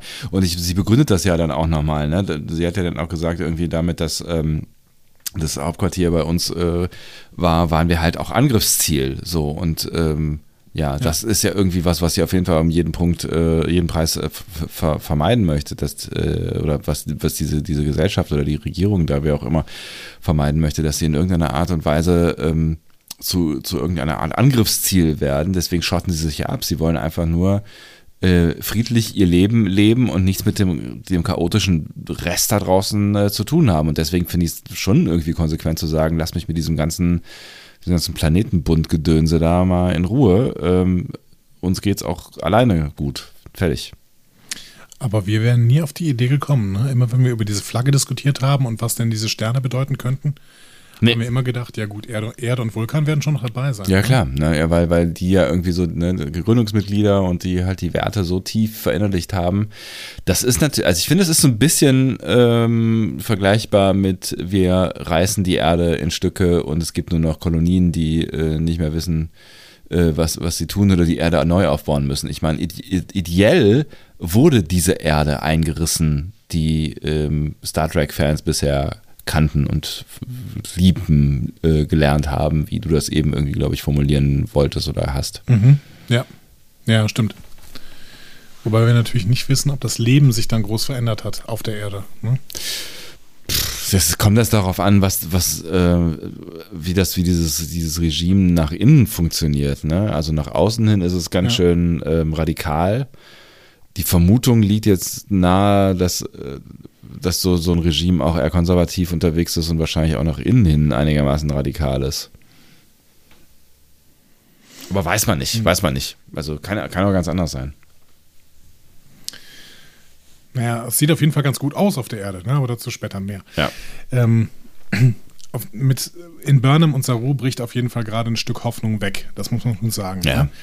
Und ähm, das geht dann tatsächlich auch noch einen Schritt weiter, denn Burnham fragt nach Senatol, Mhm. Ähm, aber Ndoye findet raus, dass dieser tot ist. Jupp. Schwierig. Schwierige Situation mal wieder für Burnham, aber ähm, es wirft sie trotzdem nicht total zurück und das hat natürlich den Grund. Ne? Das hat den Grund, dass Burnham dann doch irgendwie ein Stück weit gar nicht mehr in dieser Mission unterwegs ist, sondern mittlerweile ein Stück weit auch in der, in der neuen Welt angekommen ist und ihre eigenen Missionen da gemacht hat. Hm. Ja, genau. Wir gehen in den Maschinenraum. Da wird alles mit Nanodrohnen äh, untersucht. Beziehungsweise, ja, sagen wir mal Mikro, ne? Mikrodrohnen. Ja, so nano sind die nicht. Ja, genau. Genau. Und besonders intensiv durchsucht den Raum eine Person namens Adira, Mhm. 15 Jahre alt. 16, dachte ich. So. Nee, Dachten die auch, aber sie sagt dann 15, oder? Echt? Nee, Quatsch, sie, nee, sie andersrum, ne? 17, äh, genau. What are you? 17? No, 16. Und äh, Samuels wollte es doch irgendwie sagen, 15, ja. weiß ich nicht. Also so meine ich es verstanden zu haben.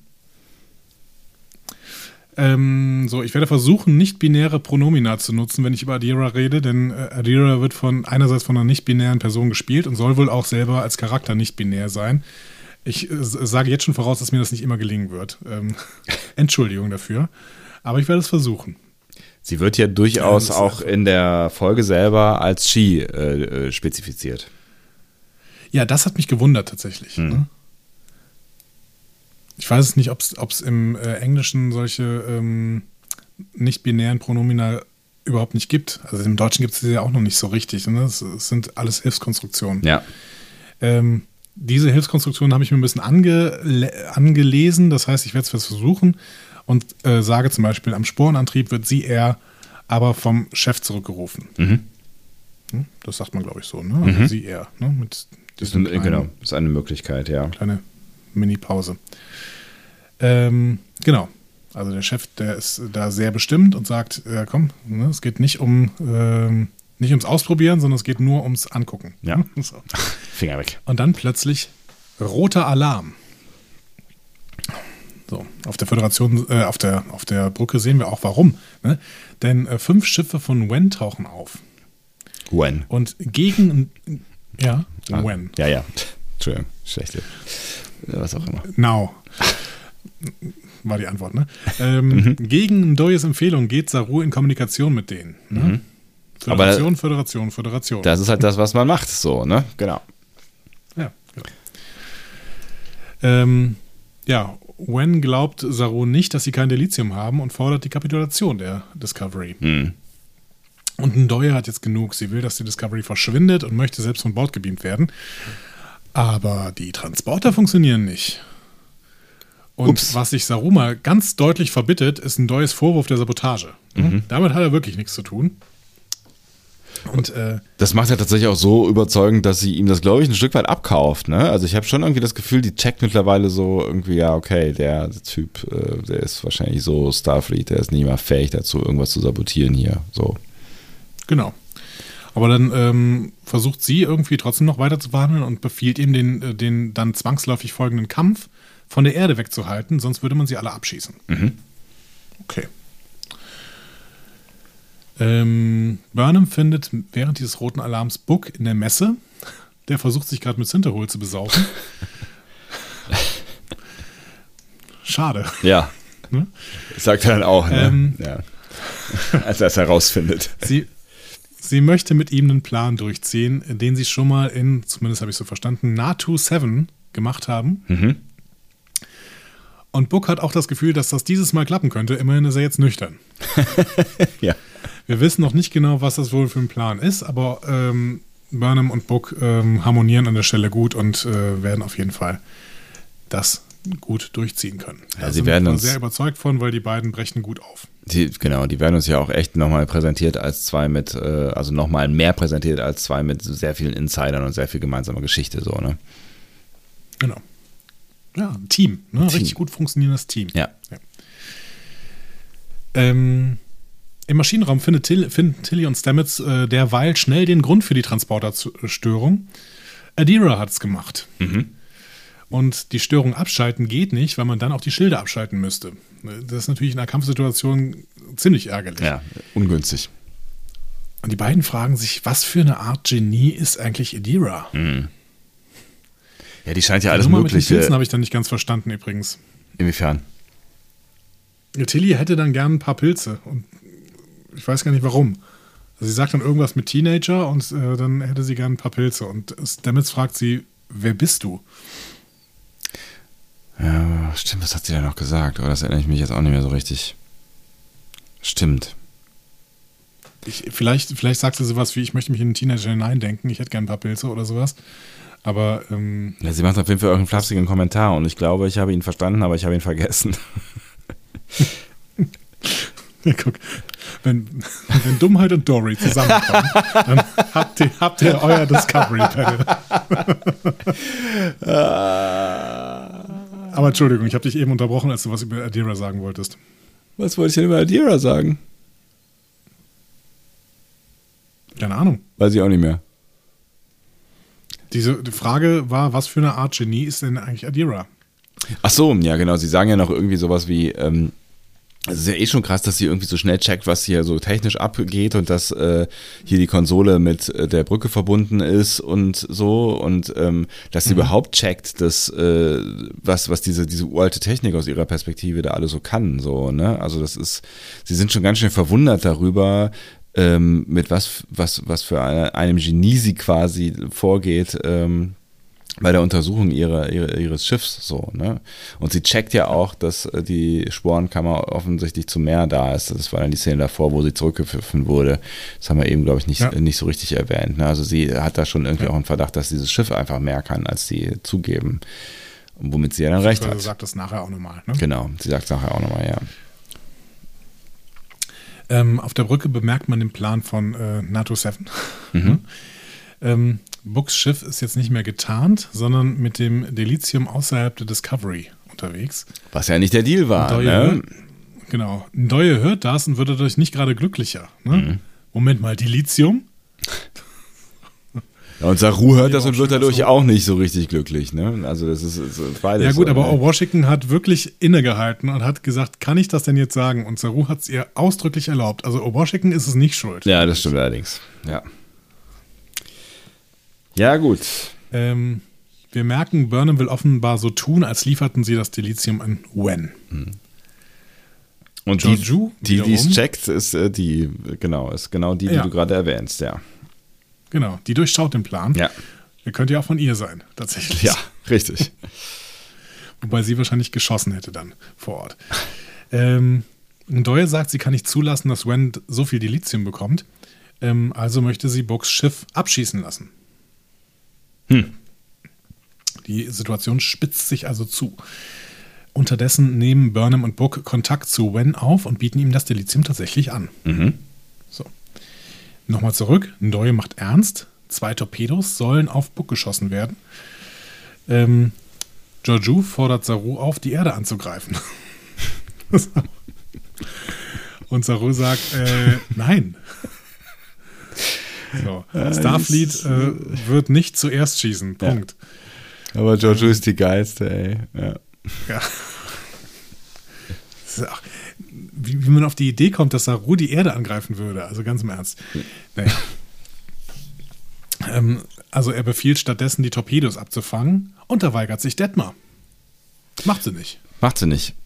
Und ich glaube, das, das ist halt hier äh, nochmal halt der, der nächste Hinweis dazu, dass sie halt irgendeine Art traumatisches Erlebnis mit sich rumschleppt. Ne? Also das ist, ich glaube, darum geht es am Ende. Das ist, also sie, sie, sie hat immer noch nicht, das ist immer noch nicht, ist auch alles gerade erst passiert, sie hat, sie hat einfach noch nicht äh, verkraftet, dass so viele Menschen weg sind und gestorben sind und äh, so weiter. Ne? Und jetzt sitzt sie schon wieder am Steuer und trägt die Verantwortung über Menschenleben.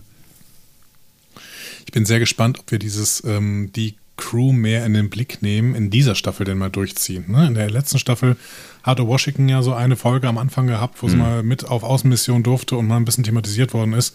Ja, und dann dieses, dieses Ariam-Schicksal, was aber ja sehr, sehr schnell vonstatten ging. Ja. Ähm, ansonsten haben sie es wieder ein bisschen vergessen zum zweiten, äh, im zweiten Teil der Staffel. Ähm, Ja, immerhin- spannend, wenn Detmar, Detmars äh, Story sich mal so ein bisschen durchzieht, vielleicht jetzt. Immerhin durften sie heute alle mal reden, ne? also nahezu alle. Ja, die müssen ja auch nicht immer alle reden. Also in jeder Folge, äh, in jeder Serie gab es immer mal irgendwelche von der Brücken, Brückencrew, die mal eben auch nicht aufgetaucht sind. Ne? Worf. Äh, oder ja, Worf oder auch so O'Briens, die ja bei TNG wirklich nur alle drei Folgen mal ähm, stumm in der Gegend rumstanden. Wenn überhaupt, ja. Aber, aber ähm, ja, also Bryce oder Reese durften schon reden, so, ne, und ähm, Ja, unten am Washington Baum. darf sowieso mittlerweile sehr, sehr häufig reden. Ja, Ja. stimmt, unten am Baum haben sie fast alle geredet, Ja. genau. Sogar Nilsson darf da immer mehr reden. Hm. Nachdem sie den Arian-Job verloren hat, genau. kriegt sie, kriegt sie immer mehr Screentime tatsächlich. Hm. Ja, Washington schafft es dann aber Detmer zu überzeugen, also macht sie's. Und äh, der erste Torpedo wird von den Schilden dann auch locker aufgefangen, wie Washington ja gesagt hatte. Die Schilde sind dann äh, volle Power. Ne? Problem ist natürlich, wir haben jetzt mit Zukunftstechnologie zu tun. Ne? Und die Discovery hat halt 800 Jahre alte Schilde. Der zweite äh, Torpedo verursacht dementsprechend auch schon Explosionen, auch auf der Brücke. Ja. Und Saru ist trotzdem davon überzeugt, noch einen nächsten Treffer einzufangen. Würde er machen. Krasser Typ. Auf jeden Fall. Also es war schon wieder ganz knapp äh, vor Exitus der Discovery. Und das, äh, Ähm, das ja, um, um Michael äh, zu retten quasi, ne?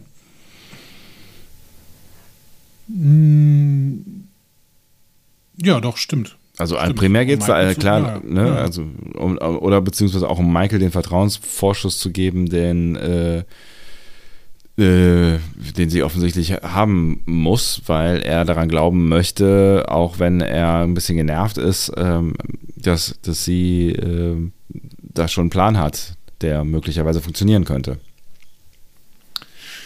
Ja, Vertrauensvorschuss, den sie vielleicht aber trotzdem nicht so richtig verdient hat, ne? Weil Nee. ähm, Vertrauen ist eben keine Einbahnstraße. Und das sagt er ja auch später nochmal. Ja, genau so. Ähm, Burnham und Book machen auf jeden Fall erstmal weiter mit ihrem Manöver. Äh, die Aktion der Discovery hat ihnen noch ein Argument gegeben, ne? nämlich, äh, Wen, siehst du eigentlich, dass du keine Zeit mehr hast? Die Discovery kann nicht noch einen äh, Schuss einfangen. Er muss jetzt das Dilithium rüberbeamen, sonst treffen ihn die Erdentorpedos, sagt Burnham. Und das befiehlt Wen dann auch. Nur sie wissen, offensichtlich bei diesen Schiffen ist es so, dass der dann äh, weiterhin die Schilde runterfahren muss.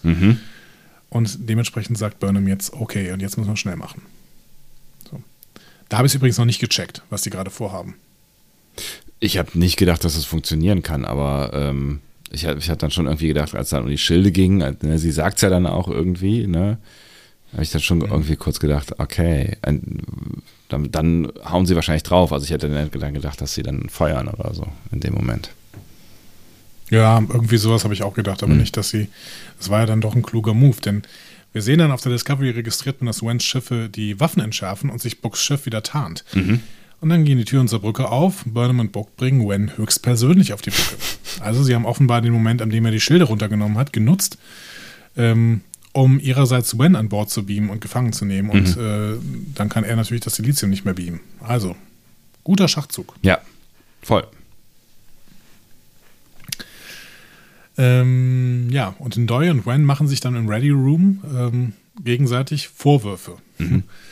Und Saru agiert hier sehr, sehr schön als Mediator. So ganz klassisch, ne? So ganz klassisch wie im Ready Room als Picard noch da und zwei Spezies.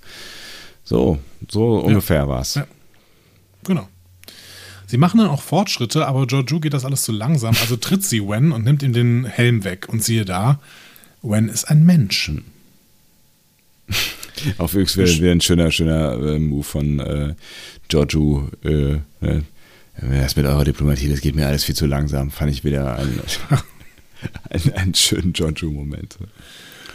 Ja, es hat sie natürlich gut gemacht, dass sie diese Admiralsuniform äh, hat. Das heißt, sie muss ja bei diesen Treffen dabei sein, Ja. sonst wäre das alles unglaubwürdig und äh, dementsprechend ja, durfte sie auch wieder hier Ding durchziehen. Ähm, Wen wird übrigens gespielt von Christopher Ayerdal. Ähm, das ist ein äh, amerikanisch-norwegischer äh, Autor. Und Schauspieler. auch der ist übrigens von Hell on Wheels. Äh, genau, Schauspieler. Ja. Auch, trotzdem ist er von Hell on, Hell on Wheels. also die meisten äh, ähm, Science-Fiction-Fans kennen ihn wahrscheinlich aus Stargate Atlantis, aber er hat eben auch bei Hell on Wheels äh, eine Rolle gespielt. Und ich frage mich, ob sie jetzt den ganzen Cast von Hell on Wheels irgendwann mal nutzen. Offensichtlich sind sie dabei. Ja. Es ist schon eine seltsame Verstrickung. Hell on Wheels ist überhaupt keine äh, CBS-Serie oder eine Paramount-Serie, das ist eine AMC-Serie. Das ist ein ganz anderes Franchise, beziehungsweise ganz anderes, äh, ganz anderes Studio. Aber Keine meinst Ahnung, du, warum die da an die gesamten Schauspieler kommen. vielleicht hat, ist es dann so, so ein bisschen so wie, äh, weiß ich nicht, wenn, wenn, wenn, wenn, wenn, wenn du bei uns irgendwie Leute suchst oder sowas, ne? mit irgendjemandem hat's angefangen und so, dann, aber kennst du nicht noch irgendeinen, der vielleicht ein bisschen blass aussieht und der einen Alien spielen könnte, der dann hinterher sich als Mensch da äh, entpuppt? So. Du meinst, Anson Mount bringt jetzt den gesamten Cast von äh, Hell on Wheels dahin, nachdem vorher, äh, ähm, oh Gott, ich habe wieder ein Namensgedächtnis, ein ganz schlimmes Namensgedächtnis. Gesagt, das war ich. Ja, aber gerade ist bei mir auch ganz, ganz schlimm. Äh, nachdem vorher Cole Meany, oh Gott, war das peinlich, Cole Meany äh, schon Anson Mount wahrscheinlich rangebracht hat. Ich Ne? wollte Der gerade sagen, mit irgendwann hat es ja irgendwann irgendwo angefangen, genau. Ja. ja, garantiert mit Cole Meany. Hm. Ja, der, der kennt alle von Hell on Wheels und der bringt die jetzt alle einzeln dahin. Witzig. Aber ich weiß auch nicht, was der noch für Kontakte zum Star Trek-Bereich hat. Weiß ich auch nicht. Ist der, ist der mal auf Conventions oder sowas unterwegs? Hat er noch irgendwas zu tun mit, mit dem Franchise? Hab den irgendwie bis, bis sehr selten gelesen, zumindest so auf europäischem Zeug. Hm. Wahrscheinlich, weil er noch so gut im Geschäft ist, ehrlich gesagt. Ähm, Comini Star Trek Convention. Ja, der macht schon ein paar. Okay. 2012 Las Vegas, Quasi. 2018 irgendwo. Hm. Ja, also Star Trek äh, auch Las Vegas in 2018. Also der macht schon noch ein, macht schon auch ein paar Conventions. Okay. Aber ist tatsächlich, glaube ich, einer der, der meistbeschäftigsten ähm, von den TNG-Leuten. Würde ich jetzt mal tippen. Schauspieler zumindest. Ja, aber der hat auch hat schon auch richtig Karriere gemacht, kann man schon sagen. Ne? Ja. Und das, obwohl er am Anfang nur ein namenloser Transporter-Guy war. Ja. Gut, äh, wir gehen nochmal in den Maschinenraum. Stamets konfrontiert jetzt Adira. Und äh, er macht das sehr, sehr harmonisch und sehr, sehr nett, Ja, ich. voll. Also sie er droht Stamets ähm, ihn zu melden, denn sie er weiß, dass er wegen dem äh, Spore Drive irgendwas verheimlicht. Und weil Stamets merkt, dass Adira eh schon viel rausgefunden hat, weiht er Adira in den Sporenantrieb ein und in die Zeitreise. Fand ich krass. Und auch weil sie äh, er äh, eigentlich nicht direkt wieder zurücklaufen kann, ähm, weil ja klar ist, wer äh, der, äh, der die Manipulatorin äh, ist, ne? Ja, aber was hältst du denn davon, dass Stamets sofort mit allem auspackt? Ich hatte das Gefühl, dass er eh schon gecheckt hat, ähm, dass sie ja irgendwas Besonderes ist und äh, dass ja sie ja das wahrscheinlich eh früher oder später alles rausfinden wird. So, oder vielleicht auch schon rausgefunden Ja. hat. Ja, aber in dem Moment ja noch nicht alles, ne? Und äh, Adira sagt ja auch, ah ja, Zeitreise, jetzt verstehe ich auch, warum das ganze Zeug hier so ähm, Gut aussieht. neu ist, obwohl Ja. es eigentlich 600 Jahre alt ist oder 800 Jahre alt ist. Ja, Ja, ich, fand's, der- ich fand's krass, dass Ja. er den großen, den großen Infodumper spielt, des Stamets. Ich fand es am Anfang, habe ich auch gedacht, ja, krass, es ist so geschickt, dass du es erzählst. Auf der anderen Seite, ähm, ja, also ich meine, warum, warum nicht? Also was spricht dagegen? Also sie ist jetzt ja nicht irgendwie der, der Schlüssel, äh, sie eher der Schlüssel des Universums. So. Es gibt bei dir im Ja. Hintergrund Krankenwagen? Das ist bei dir. Echt? Ey, bei, bei mir fährt bestimmt kein Krankenwagen. Äh, ich Bin hätte hier mich gewundert. Mitten im Wald. Okay. Ähm, ja, Adira gibt äh, auch zu, nachdem Stamets ähm, ähm, ihr, ihr, wie sagt man das denn? Ja, wahrscheinlich. Äh, nachdem Stamets Adira so viel erzählt hat, ähm, gibt Adira dann auch zu, ja, und ich habe sabotiert, ich wollte Zeit gewinnen, weil ich mitkommen will. Ja, und äh, Denn ich kenne Senatol. ja, spannend. Finde ich auch. Also hat ähm, die Figur Adira finde ich sehr, sehr spannend. Ja, Finde ich total. Auch, äh, gut, dass sie ähm, die eingeführt haben und dass wir mehr davon sehen werden, auch wenn es äh, für mich sprachlich eine Herausforderung ist.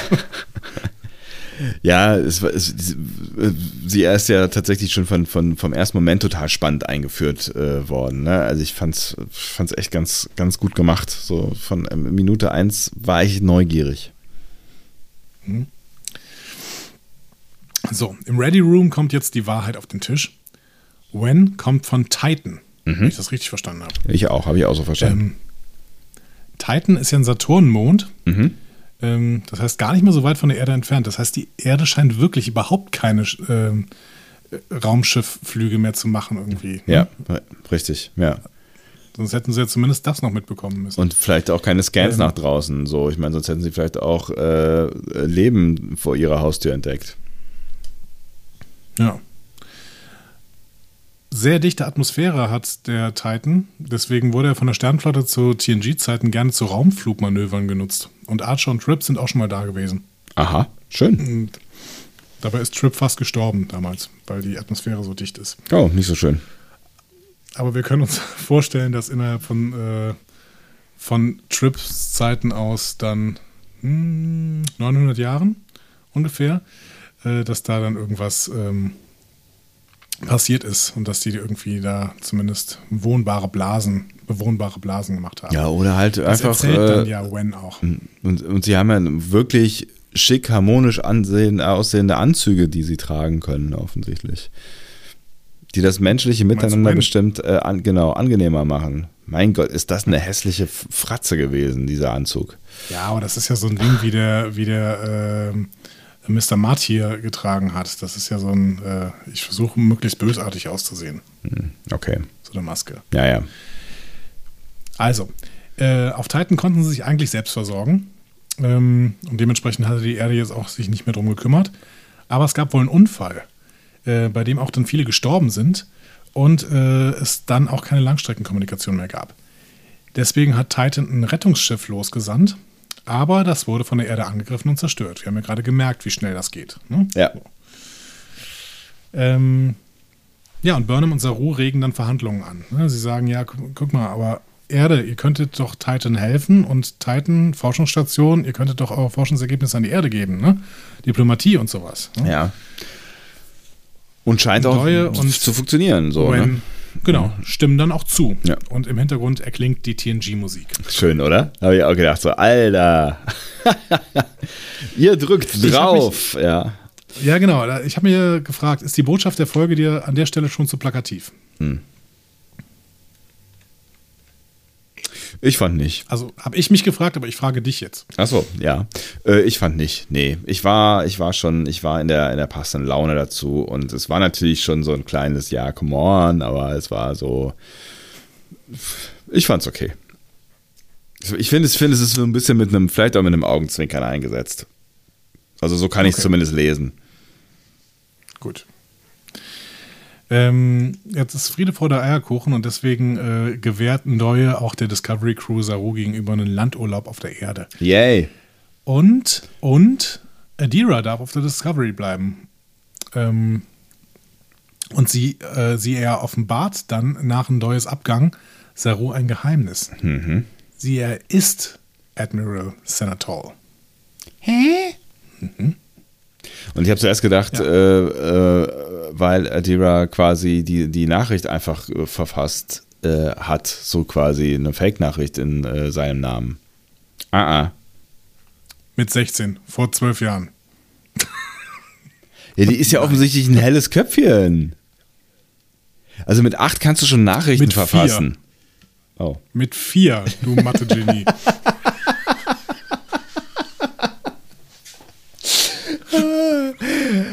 Okay. Also, das war ein Highlight wieder. Got your point. Gut. Gut.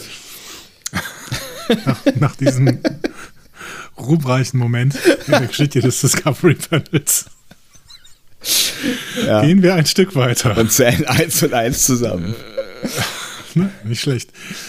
Im Ready Room berichtet Saru Burnham von Adira. Die ist nämlich ein Trill. Also, sie er ist ein Trill. Also nicht so richtig, ne? Wenn auch ein menschlicher wird.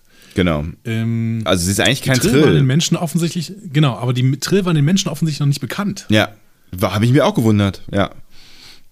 Aber das fand ich, fand ich schön, weil im Prinzip, ähm, ja, bei DS9 sind die Trill den Menschen bekannt, aber das ist ja auch deutlich später. Ja. Und dann kann man ja auch einfach mal sagen, okay, wir kannten die Trill nicht, aber ähm, Saru konnte ja an den Sphärendaten suchen. Ja, Gott sei Dank werden sie die noch. plötzlich auch nochmal erwähnt. Ja.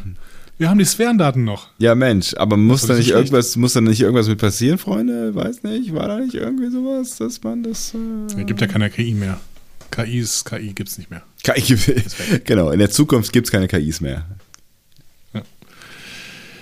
Ähm, Adira hat zwar Probleme, auf das Wissen vergangener Wirte zuzugreifen, eventuell, weil sie eher ein Mann ist, äh, ein Mann, genau, ein Mensch ist. Das war jetzt völlig Freud hier. Ne?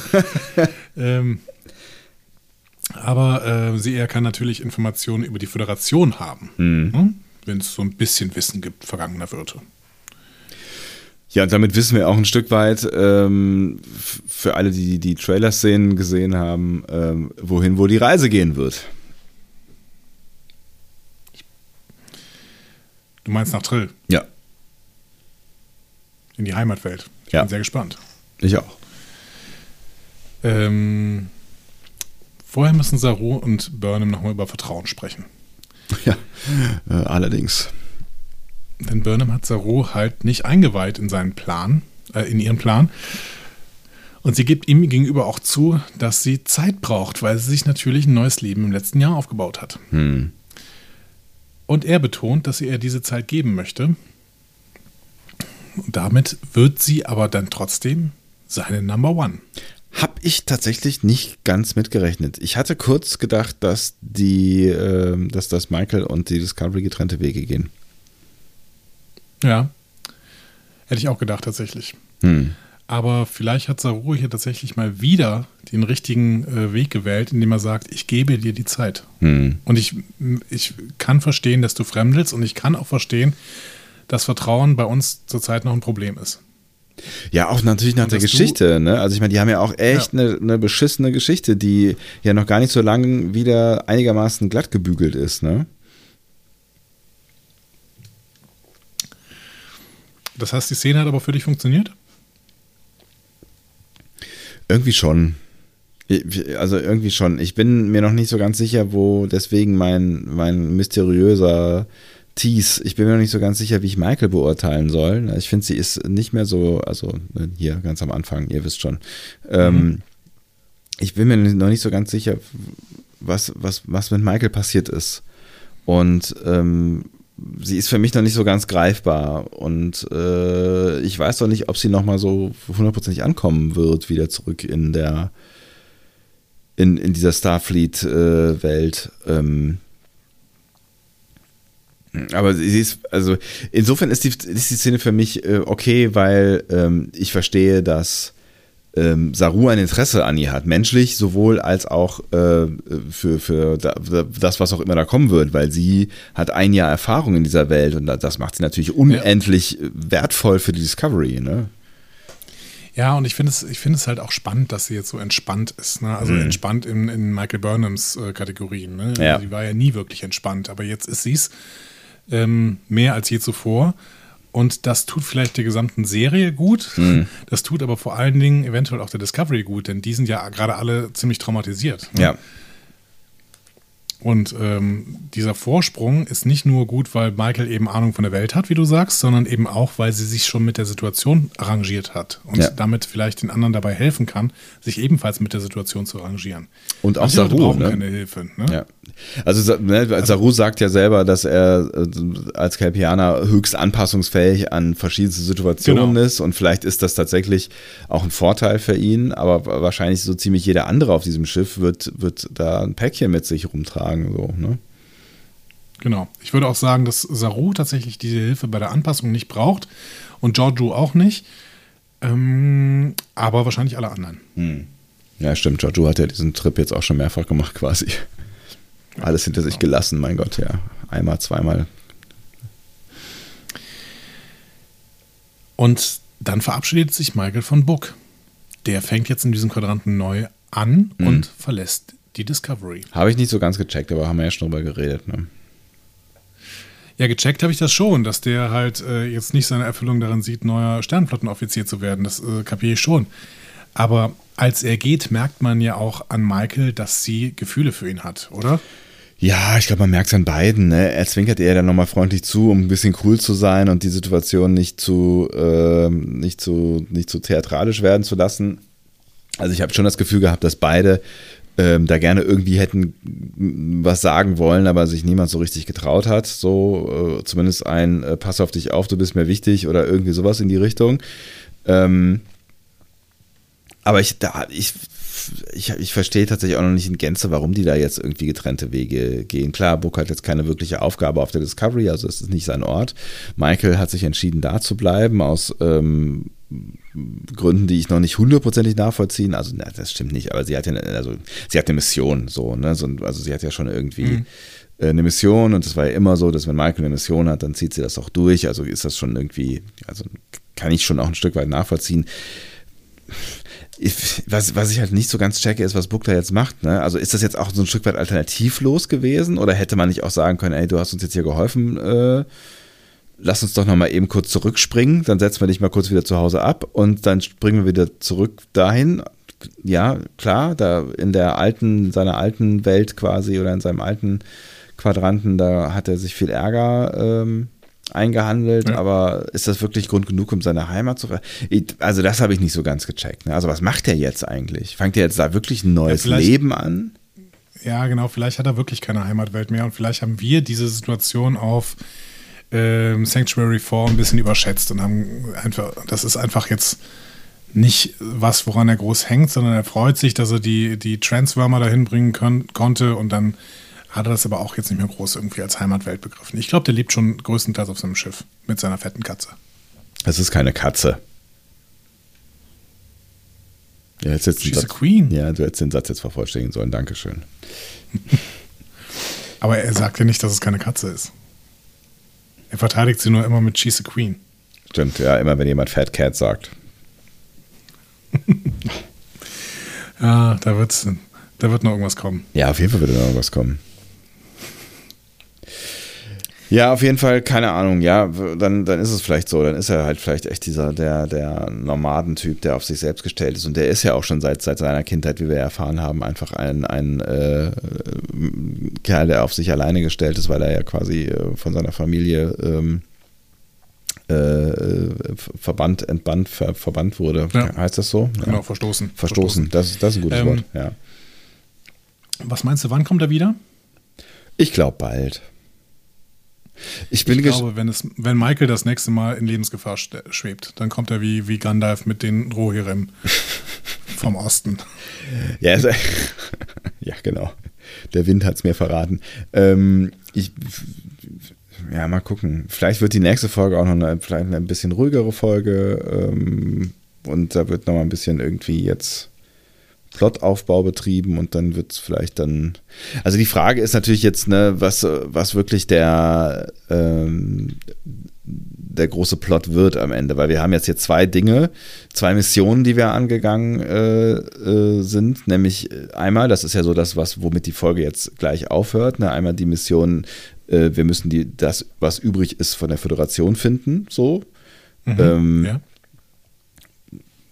das, das ist ja schon mal was, das ist schon mal nicht die Welt retten, so, ne? Aber mhm. ähm, das, das, das ist ja eine überschaubare äh, äh, Mission, das wird ihnen vermutlich gelingen, äh, auch relativ kurzfristig. Das andere ist ja, dass ja. Äh, die, die Mission, die einmal Michael formuliert hat, aber die dann Saruja auf seinem Captain's Chair nochmal wiederholt hat, ne? Also nämlich das wieder gut machen, was in The Burn kaputt gegangen ist. Also herausfinden, was da eigentlich wirklich passiert ist. Und Saru konkretisiert es dann am Ende ja noch. Der will es nicht nur herausfinden, sondern er will diese Welt zu einer besseren Welt machen. So.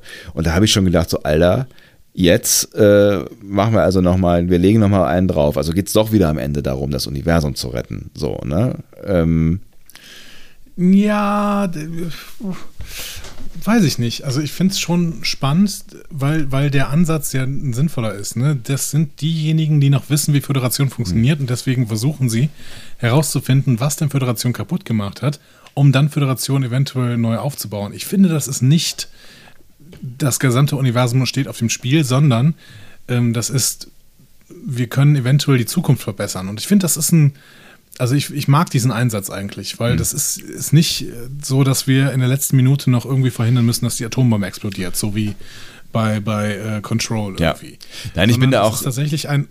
Das ist eine Mission, Entschuldigung, ja. wenn ich das zu Ende bringe. Ja, bitte. Das ist eine Mission, die irgendwie, ähm, die, die kann auch sieben Staffeln brauchen. Ne? Also Ja, absolut. Ja, ja, klar. das ist halt einfach nichts, was irgendwie ausläuft, sondern das ist einfach ein Ding. Die müssen sich, die müssen irgendwann wahrscheinlich kapieren, dass das gar nicht mal so schnell gehen wird. Oder die Schreiber haben nicht kapiert, dass solche Sachen nicht schnell erzählt werden dürfen. Ja. Ne? Also das sind, die, so, sind so die beiden Alternativen. Mir würde Nummer eins besser gefallen. Ja, mir auch.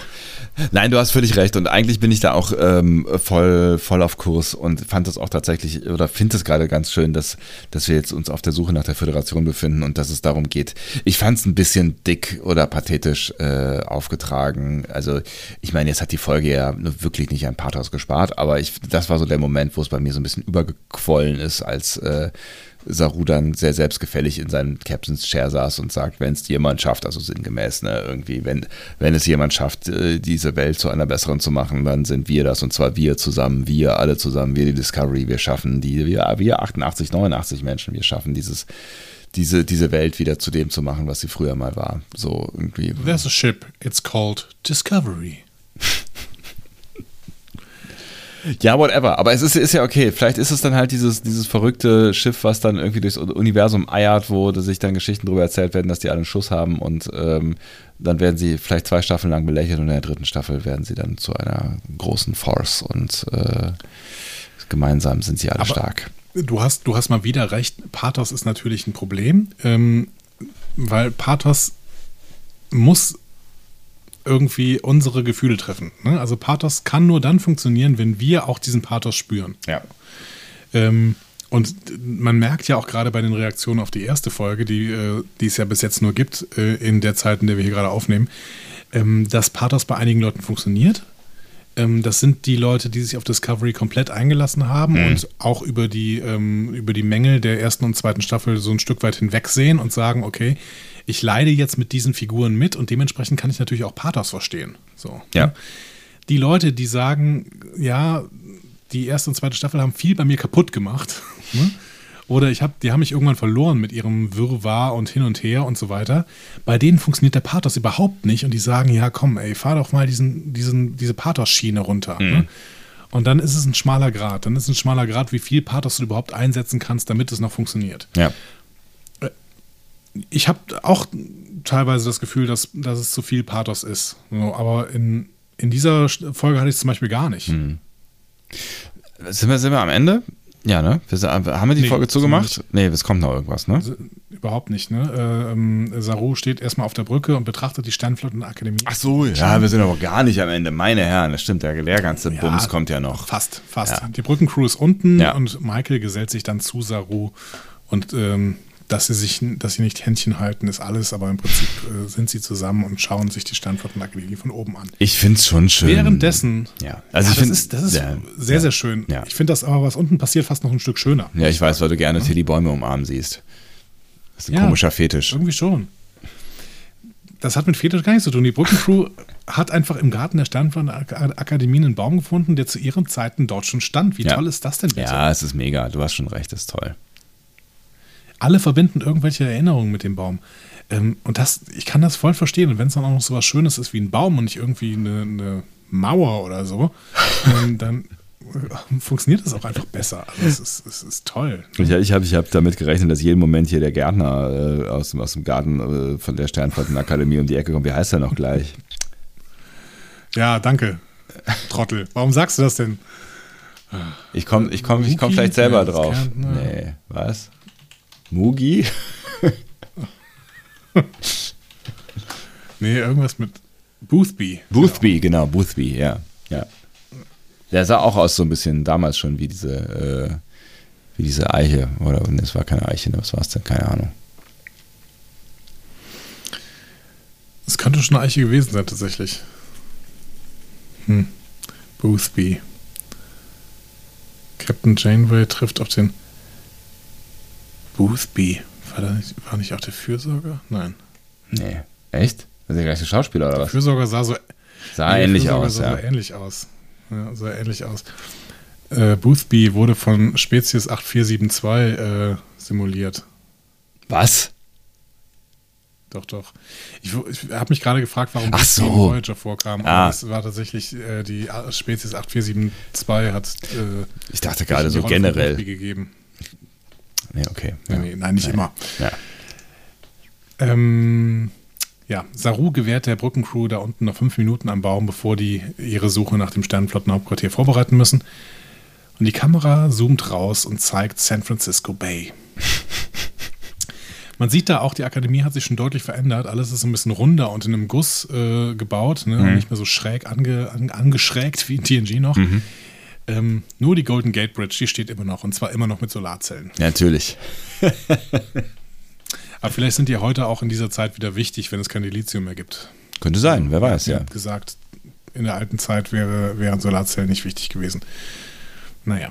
Ähm, aber ich finde, die Erde sieht gut aus. Das scheint ihr gut zu gehen. Ne? Also wir sehen viel Grün, wir sehen Gebäude, die hängen teilweise in der Luft, sind teilweise im Wasser und vor allen Dingen aber in die Höhe gebaut, damit Ja. eben auch viel, viel Grün um sie herum stattfinden kann. Ähm, fand, ich, fand ich ein schönes Bild. Ja, auf jeden Fall, fand ich auch. Also, das ist auch eine Erde, in der ich wohnen könnte, wenn denn. Ähm, ja, man müsste sich die Regierung halt nochmal ein bisschen genauer anschauen, ne? Ja, genau. Ja, und jetzt, jetzt ist die Folge zu Ende. Ja. Da hast du ja drauf äh, hingefiebert. Nein, weil wir eben schon so ein bisschen in so, in so, eine, so, eine, so eine leichte Fazit-Manie hineingerieten und äh, dachte, das bietet sich ja äh, an, äh, in so ein Fazit nach, nach der äh, Folge. Ähm, ich habe auch so ein kleines Fazit äh, mir zurecht gebastelt. Du bist auch dran. Ja, ich weiß. Wo fange ich an? Mir ist die Botschaft in dieser Folge etwas zu plakativ. Aber es ist halt auch die richtige Botschaft. Das ist dieses, dieses Reden, Reden, Reden, Föderation, Föderation, Föderation. Ähm, Beherbergungsverbot für Beherbergungsverbot für Beherbergungsverbot. Ja, schaffe ich auch nicht. Gut, Entschuldigung, wir sind auch zwei Wochen zu spät für diesen Internet-Hype. ähm, Ja, du hast recht. Das funktioniert nicht. ähm, aber dieses Reden, Reden, Reden ist auch nicht nur im Konflikt zwischen Earth und When, Ja. sondern auch bei Adira und Stamets ist es dabei und irgendwie auch bei Burnham und Saru. Dementsprechend, das zieht sich durch und das ist natürlich auch ganz gut, weil äh, wir irgendwie das auch wollten, dass sich solche Themen dann in der mh, in einzelnen Folgen dann auch äh, in verschiedenen Handlungssträngen widerspiegeln. Und ich muss auch sagen, nachdem ich mich am Anfang wirklich über diese Folge geärgert hat, weil mich Stamets Zustand so geärgert hat, ähm, hat mich die Folge dann auch unterhalten und als Einzelfolge funktioniert sie. Aber ich finde einfach, und das muss ich jetzt am Ende nochmal festhalten, diese Probleme in der Kontinuität darf es einfach bei Serien, die auf diesem Produktionsniveau laufen, ne, das ist jetzt nicht irgendwie eine, eine äh, Low-Budget-Serie auf AMC, auf diesem Produktionsniveau darf das nicht passieren. So. Und das muss man jetzt einfach auch mal sagen. Ne? Das ist wieder ein Problem im Sinne von, ich weiß gar nicht, ob es Lazy Writing ist oder einfach, doch, es ist eigentlich Lazy Writing. Es ist, äh, es ist, nee, es ist nicht faul, es ist, hm. Die müssen sowas sehen. Keine Ahnung. Also, das, das muss man irgendwie besser im Griff haben. Und das ist, die Kritik geht dann an dieser Stelle an Michelle Paradise. Weil das sowas im Blick haben muss auch ganz klar die Showrunnerin. Und dann muss ich sie hier an dieser Stelle kritisieren.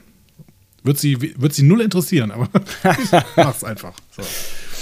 Genau. Aber ansonsten als Einzelfolge hat die Folge mich trotzdem sehr, sehr gut unterhalten und sie ähm, gefällt mir äh, ganz gut und ähm, gibt vor allen Dingen Potenzial für die Zukunft, weil die Stories, die sie ja aufmacht, die wird, ähm, die werden uns ein Stück weit verfolgen und ähm, die finde ich auch gut. Also, es- ich glaube, äh, damit hat die Staffel weiterhin sehr, sehr viel Potenzial. Mein Daumen geht schräg in die Mitte. Also, also auf Halbmast. Auf Halbmast, ja. Also kein, kein richtiger, äh, also schon ein, also quasi ein Daumen in die, in die Mitte, ja? Ein, ein richtiger Daumen In die Mitte. Ja. Ach krass. In die Mitte, weil, wie gesagt, ich, Ja. mich hat die Folge unterhalten, aber äh, dieses Problem mit der Kontinuität ist ein Problem, was äh, mir einfach sauer aufgestoßen ist und ansonsten war es ein bisschen plakativ. Aber es ist keine schlechte Folge, sonst hätte sie mich nicht unterhalten. Ja, ich finde es wirklich schade, dass wir miteinander geredet haben. Warum? Weil wir das, Sollen wir das rückgängig machen? Jonathan Frakes. So. Was war deine Stimmung am Anfang der Folge? Ähm, ich war tatsächlich ziemlich begeistert von der Folge und ich bin es eigentlich immer noch. Ich finde sie, ich finde sie echt richtig gut. Und ähm, das mit dem, mit dem, mit dem Lazy Writing, da bin ich voll auf deiner, deiner Seite und ähm, es ist mir leider nicht so richtig aufgefallen. Ich habe es ja eben schon gesagt. Ich habe mich gewundert, warum Saru immer noch diesen Mantel anhat. Das zeigt aber im Das ist doch gut. ja, ja, nein, aber das, nein, das, das macht ja nicht besser. Also du, du kannst, wenn du, wenn, wenn du jetzt davon ausgehen würdest, dass ähm, man das einfach weglassen könnte als Autor, als, als, als Writer dieser, dieser Folge, dass man irgendwie sagt, so ja, come on, da denkt schon keiner drüber nach, äh, ne? Äh, don't show, don't tell. ähm, dann, das, das, das geht eigentlich nicht, ne? Und wenn du die Folgen hintereinander guckst, und wir gucken sie, ähm, wir gucken sie jetzt sogar schneller, als ihr das tut, so, ne, wenn du jetzt die Folgen direkt hintereinander guckst, wie sie dann irgendwann mal im Netflix äh, liegen werden, ähm, Ja. dann ist das doch so ein Punkt, wo du irgendwie denkst, so, Alter, hä, was ist denn da jetzt passiert? So, also das, das ist, du endest mit quasi der letzten Szene mehr oder weniger gefühlt, also es war nicht die letzte, aber ne, mit, mit, mit Stamets in, in der, in der äh, Jeffries Tube und äh, ihm geht's dreckig und äh, du hast ja recht, ein paar Minuten später steht er halt gebü- ge- gebügelt und gestriegelt äh, auf, auf der Brücke. Kann man jetzt natürlich sagen, dass ähm, er vielleicht dann irgendwie zwischendurch sind, weiß ich nicht, war zehn Minuten vergangen, Viertelstunde Ja. war er nochmal in, Ja. in der Krankenstation und hat sich hochspritzen lassen oder so. Also vielleicht hatte Kalber jetzt mal ein bisschen mehr Zeit für ihn, weil die hatte er unter Stress äh, vorher nicht. Aber es, es gibt keine so richtig gute Erklärung und eigentlich muss man es erklären. Also man muss es eigentlich an der Stelle erklären, wie er da wieder rausgekommen ist und ähm, ja, oder man, man, man stellt ihn halt einfach nicht auf die Brücke, sondern hätte hätte einfach dann später, wenn es dann darum geht, dass man springt, in die Krankenstation äh, gezoomt und hätte eine kurze, äh, kurzes Gespräch gemacht, so von wegen, äh, fühlst du dich denn fit genug, äh, um wieder zu springen? Und Kalber sagt so, ja, ist nicht die Oder super Oh, hätte Idee. einfach mal einen. Tag gewartet. Ja, oder das? Ja. Also, die, die haben ja keine Not. Die haben ja nicht die Not, wir müssen jetzt unbedingt zur, zur Erde springen. Das ist völlig unnötig. Ja. Die können doch einfach mal sagen, okay, wir kommen mal gerade an, wir reparieren ja gerade mal die Discovery zu Ende und dann schlafen wir alle mal eine Runde. Ja. So. Das ist auch mal notwendig nach Ja. dieser Schlacht, die vor zehn Stunden gerade noch zwischen der Enterprise, Discovery und Control um das gesamte Universum passiert ist. Ja. Ich reg mich nicht schon wieder auf. Ja. Nein, das ist tatsächlich ein bisschen schade. Ähm, deswegen ist meine Stimmung jetzt ein bisschen getrübt, äh, weil ich das ähnlich sehe wie du. Das ist, äh, das ist eigentlich, keine Ahnung, das ist schade. Ich habe es halt, ne, wie eben gesagt, das Einzige, was mir seltsam aufgefallen ist, weil ich nicht weiter darüber nachgedacht habe, ist, warum Saru immer noch diesen blöden Mantel trägt äh, und so, warum er keine Zeit geha- gehabt hat, den auszuziehen. Aber das war, ja, ähm, dass er den Mantel trägt, ist ja eigentlich folgerichtig, so in dem Fall. Ja, Ähm, genau. Das wäre gute Continuity, genau. Genau. Ähm, ansonsten, wenn ich davon jetzt mal absehe, finde ich, war das, war das eine, eine, eine sehr schöne Star Trek-Folge. Ich fand die Dialoge ausnehmend gut. Mir hat, mir hat Georgiou total Spaß gemacht. Mir hat es total Spaß gemacht, mit Michael unterwegs zu sein, die Beziehung zwischen Michael und Book ähm, zu beobachten. Das fand ich, fand ich toll. Die Beziehung zwischen Michael und Saru zu beobachten. Georgiou in jeder Szene, in der sie vorkam, war äh, großartig. Ähm, und ja, es war haufenweise Pathos drin, aber I like. Ähm, also es ist, ich bin gerne noch auf dem Pathos-Pfad unterwegs, wenn es denn, wenn es denn funktioniert. Und dann komme ich auch damit klar, wenn es hier und da mal ein bisschen überläuft und dann hinten draus noch die TNG-Musik erklingt, nachdem das diplomatische Problem gelöst wurde. ja, mein Gott, von mir aus komme ich mit klar. Das ist, äh, fand, find, fand ich völlig okay. Also ich fand die Folge tatsächlich deutlich besser als die davor mit äh, der, der mit der Western Saloon äh, Szene äh, Szenario mit dem Western Saloon Szenario und ähm, fand dass hier viel viel schönes viel spannendes äh, passiert ist und viel aufgebaut wurde ähm, für eine eine nächste spannende Folge. Also es war halt es war so ein bisschen so eine so eine Zwischenfolge vielleicht so, aber die hat mir total gut getan, weil einfach ganz viel, viel, ähm, ja, so Storytelling zwischen Charakteren passiert ist und, und der Plot, um den es ging, der hat mir auf jeden Fall besser gefallen als, ähm, als, als dieses Saloon-Game.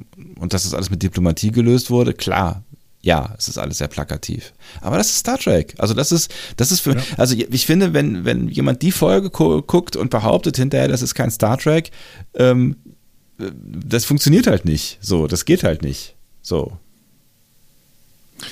Ja, genau. Also äh, zumindest dieser Aspekt von Star Trek, der wird in Discovery immer hochgehalten. Das ist aber im Prinzip schon die alle, alle drei Staffeln irgendwie so. Ja. Ähm, was wir auch noch festhalten müssen, finde ich, ist, dass sie sich offensichtlich für die dritte Staffel vorgenommen haben, ähm, mehr Wert darauf zu legen, neben der gesamten horizontalen Erzählweise auch noch Einzelgeschichten zu erzählen, und zwar in jeder Folge. Hm. Zumindest ist es jetzt in diesen ersten drei Folgen immer so gewesen. Ne? Also es, es werden da kleine Einzelgeschichten erzählt. Ja. Ne? Der Ausflug zu The Mercantile, der Ausflug äh, in den Saloon Ja. und hier äh, die Konfrontation zwischen Wen und Earth ähm, sind einfach so Einzelerlebnisse, die einfach in eine Folge passen und in dieser Folge abgeschlossen werden, ohne eben den horizontalen Strang zu, durch, äh, zu unterbrechen. Ja. Und das kriegen sie ganz gut hin. Ähm, das war allerdings am Anfang der zweiten Staffel, meine ich, auch der Fall, dass sie das da ganz gut hinbekommen haben und dann ist es irgendwann ausgeartet. Aber ähm, trotzdem sollten wir es im Blick haben, finde ich. Finde Ja. ich äh, eine eine schöne Nummer. Ist ein guter Hinweis, hast du, hast du völlig recht, genau. Und es ist, es ist das zweite Mal, dass es halt TNG-Vibes gibt, ne? Also, ähm, auch wenn ich den, den Ausflug in den Saloon nicht so gemocht habe, es war, finde ich, schon irgendwie TNG-ig und äh, auch jetzt hier, ne, diese, diese Dip Diplomatennummer, das war natürlich auch äh, TNG at its best quasi am Ende so. Und irgendwie mag ich es ganz gerne. Und vielleicht ist das auch gerade ein, echt ein, ein Quadrat, Qua, Qua, die, Qua, die Quadratur des Kreises, die sie gerade hier versuchen, ähm, um so ein bisschen allen gerecht zu werden. Ähm, ist natürlich auch ein gefährliches Spiel, du hast, du hast recht. Mal gucken, wie es weitergeht und ob das ähm, dauerhaft funktioniert. Aber dass so eine Folge quasi ein Thema hat, ähm, in der es dann trotzdem die Geschichte vorantreibt, ähm, das finde ich, gefällt mir schon ganz gut. Genau. Und das ist wirklich ein guter Aspekt vom Writers Room, dass es hier zumindest in den ersten drei Folgen ganz gut hinbekommt. Und Ach wenn so. Saru dann irgendwann der neue, der neue Picard wird, dann ist es auch ganz schön. Ja, jetzt können wir Schlimmeres vorstellen. Ich habe ja, ich habe ja mit Saru äh, und der Idee, Saru als Captain lange gefremdelt und ähm, finde das jetzt, also finde das jetzt schon, schon eine spannende Aussicht, gerade mit Michael als, äh, als erster Offizierin an seiner Seite, die ja dann doch nochmal so ein bisschen, ja, jetzt zwei andere Momente mit reinbringt. Einmal halt einfach das Michael-Sein, das ja so ein bisschen runtergefahren ist, aber halt auch die Erfahrung aus ihrem Jahr jetzt in dieser Gegend. Wobei ich irgendwie das Gefühl habe, dass sie nicht, nicht auf ewig auf diesem Posten bleiben wird in dieser Staffel. Ich bin sehr, sehr gespannt. Ach so, was ich sagen wollte, im Gegensatz zu dir geht mein Daumen hoch an dieser Stelle. Auch wenn, äh, wenn ich äh, das nachvollziehen kann, warum du dich aufregst über die Continuity. Aber das lasse ich heute mal bei dir, weil ich ähm, in so einer angenehmen Stimmung aus dieser Folge herausgekommen bin. Und das ist vollkommen in Ordnung, dass wir uns hier äh, uneinig sind. Äh, das gibt uns äh, beziehungsweise euch natürlich die Vorlage, euch auf eine Seite zu schlagen. Schlagt ihr euch auf Sebastians Seite oder schlagt Oh, ihr ist auf, so auf schön die hier. richtige Seite. ähm, schreibt es einfach unter diese Folge, zum Beispiel auf discoverypanel.de, äh, um mal ähm, Anja Backhaus hier äh, arbeitslos zu machen. Ähm, Da schreibt aber auch jetzt- musst die anderen Schreibt bei Sachen jetzt alle noch sagen Panel hier. Discovery, auf, bei Facebook auf Discovery Panel ähm, oder bei Instagram auf Discovery Panel. Äh, nee, Moment, bei Facebook war es Discovery Podcast. Ach, Ich wollte du gerade sagen, Schande, ja, ja, ja, ich weiß, das, ja. Ähm, oder ihr äh, schickt uns eine Sprachnachricht, die wir, über die wir natürlich immer besonders dankbar sind, unter 02201 ukta uk 2 Unter der 02201 ukta uk 2 erreicht ihr uns auch bei WhatsApp. Wow. Das war fast original. Ja, ist doch schön. Ist, ist doch schön. Ja, eine Stunde zehn sind es nicht ganz geworden, zwei Stunden zehn sind auch, es auch nicht ganz geworden, aber bevor es äh, drei Stunden zehn werden, ähm, würde ich sagen, widmen wir uns doch den Dingen, die wir sonst äh, tun, wenn wir nicht mit euch sprechen. Und das ist primär schlafen. Das werde ich nämlich jetzt tun. Gute Nacht zusammen. Gute Nacht. Es war mir wie immer eine Freude mit dir, Andi, und auch mit euch. Und wir hören uns zur nächsten Folge wieder. Tschüss. Tschüss.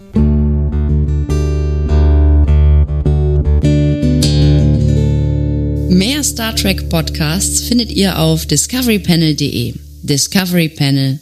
Discover Star Trek.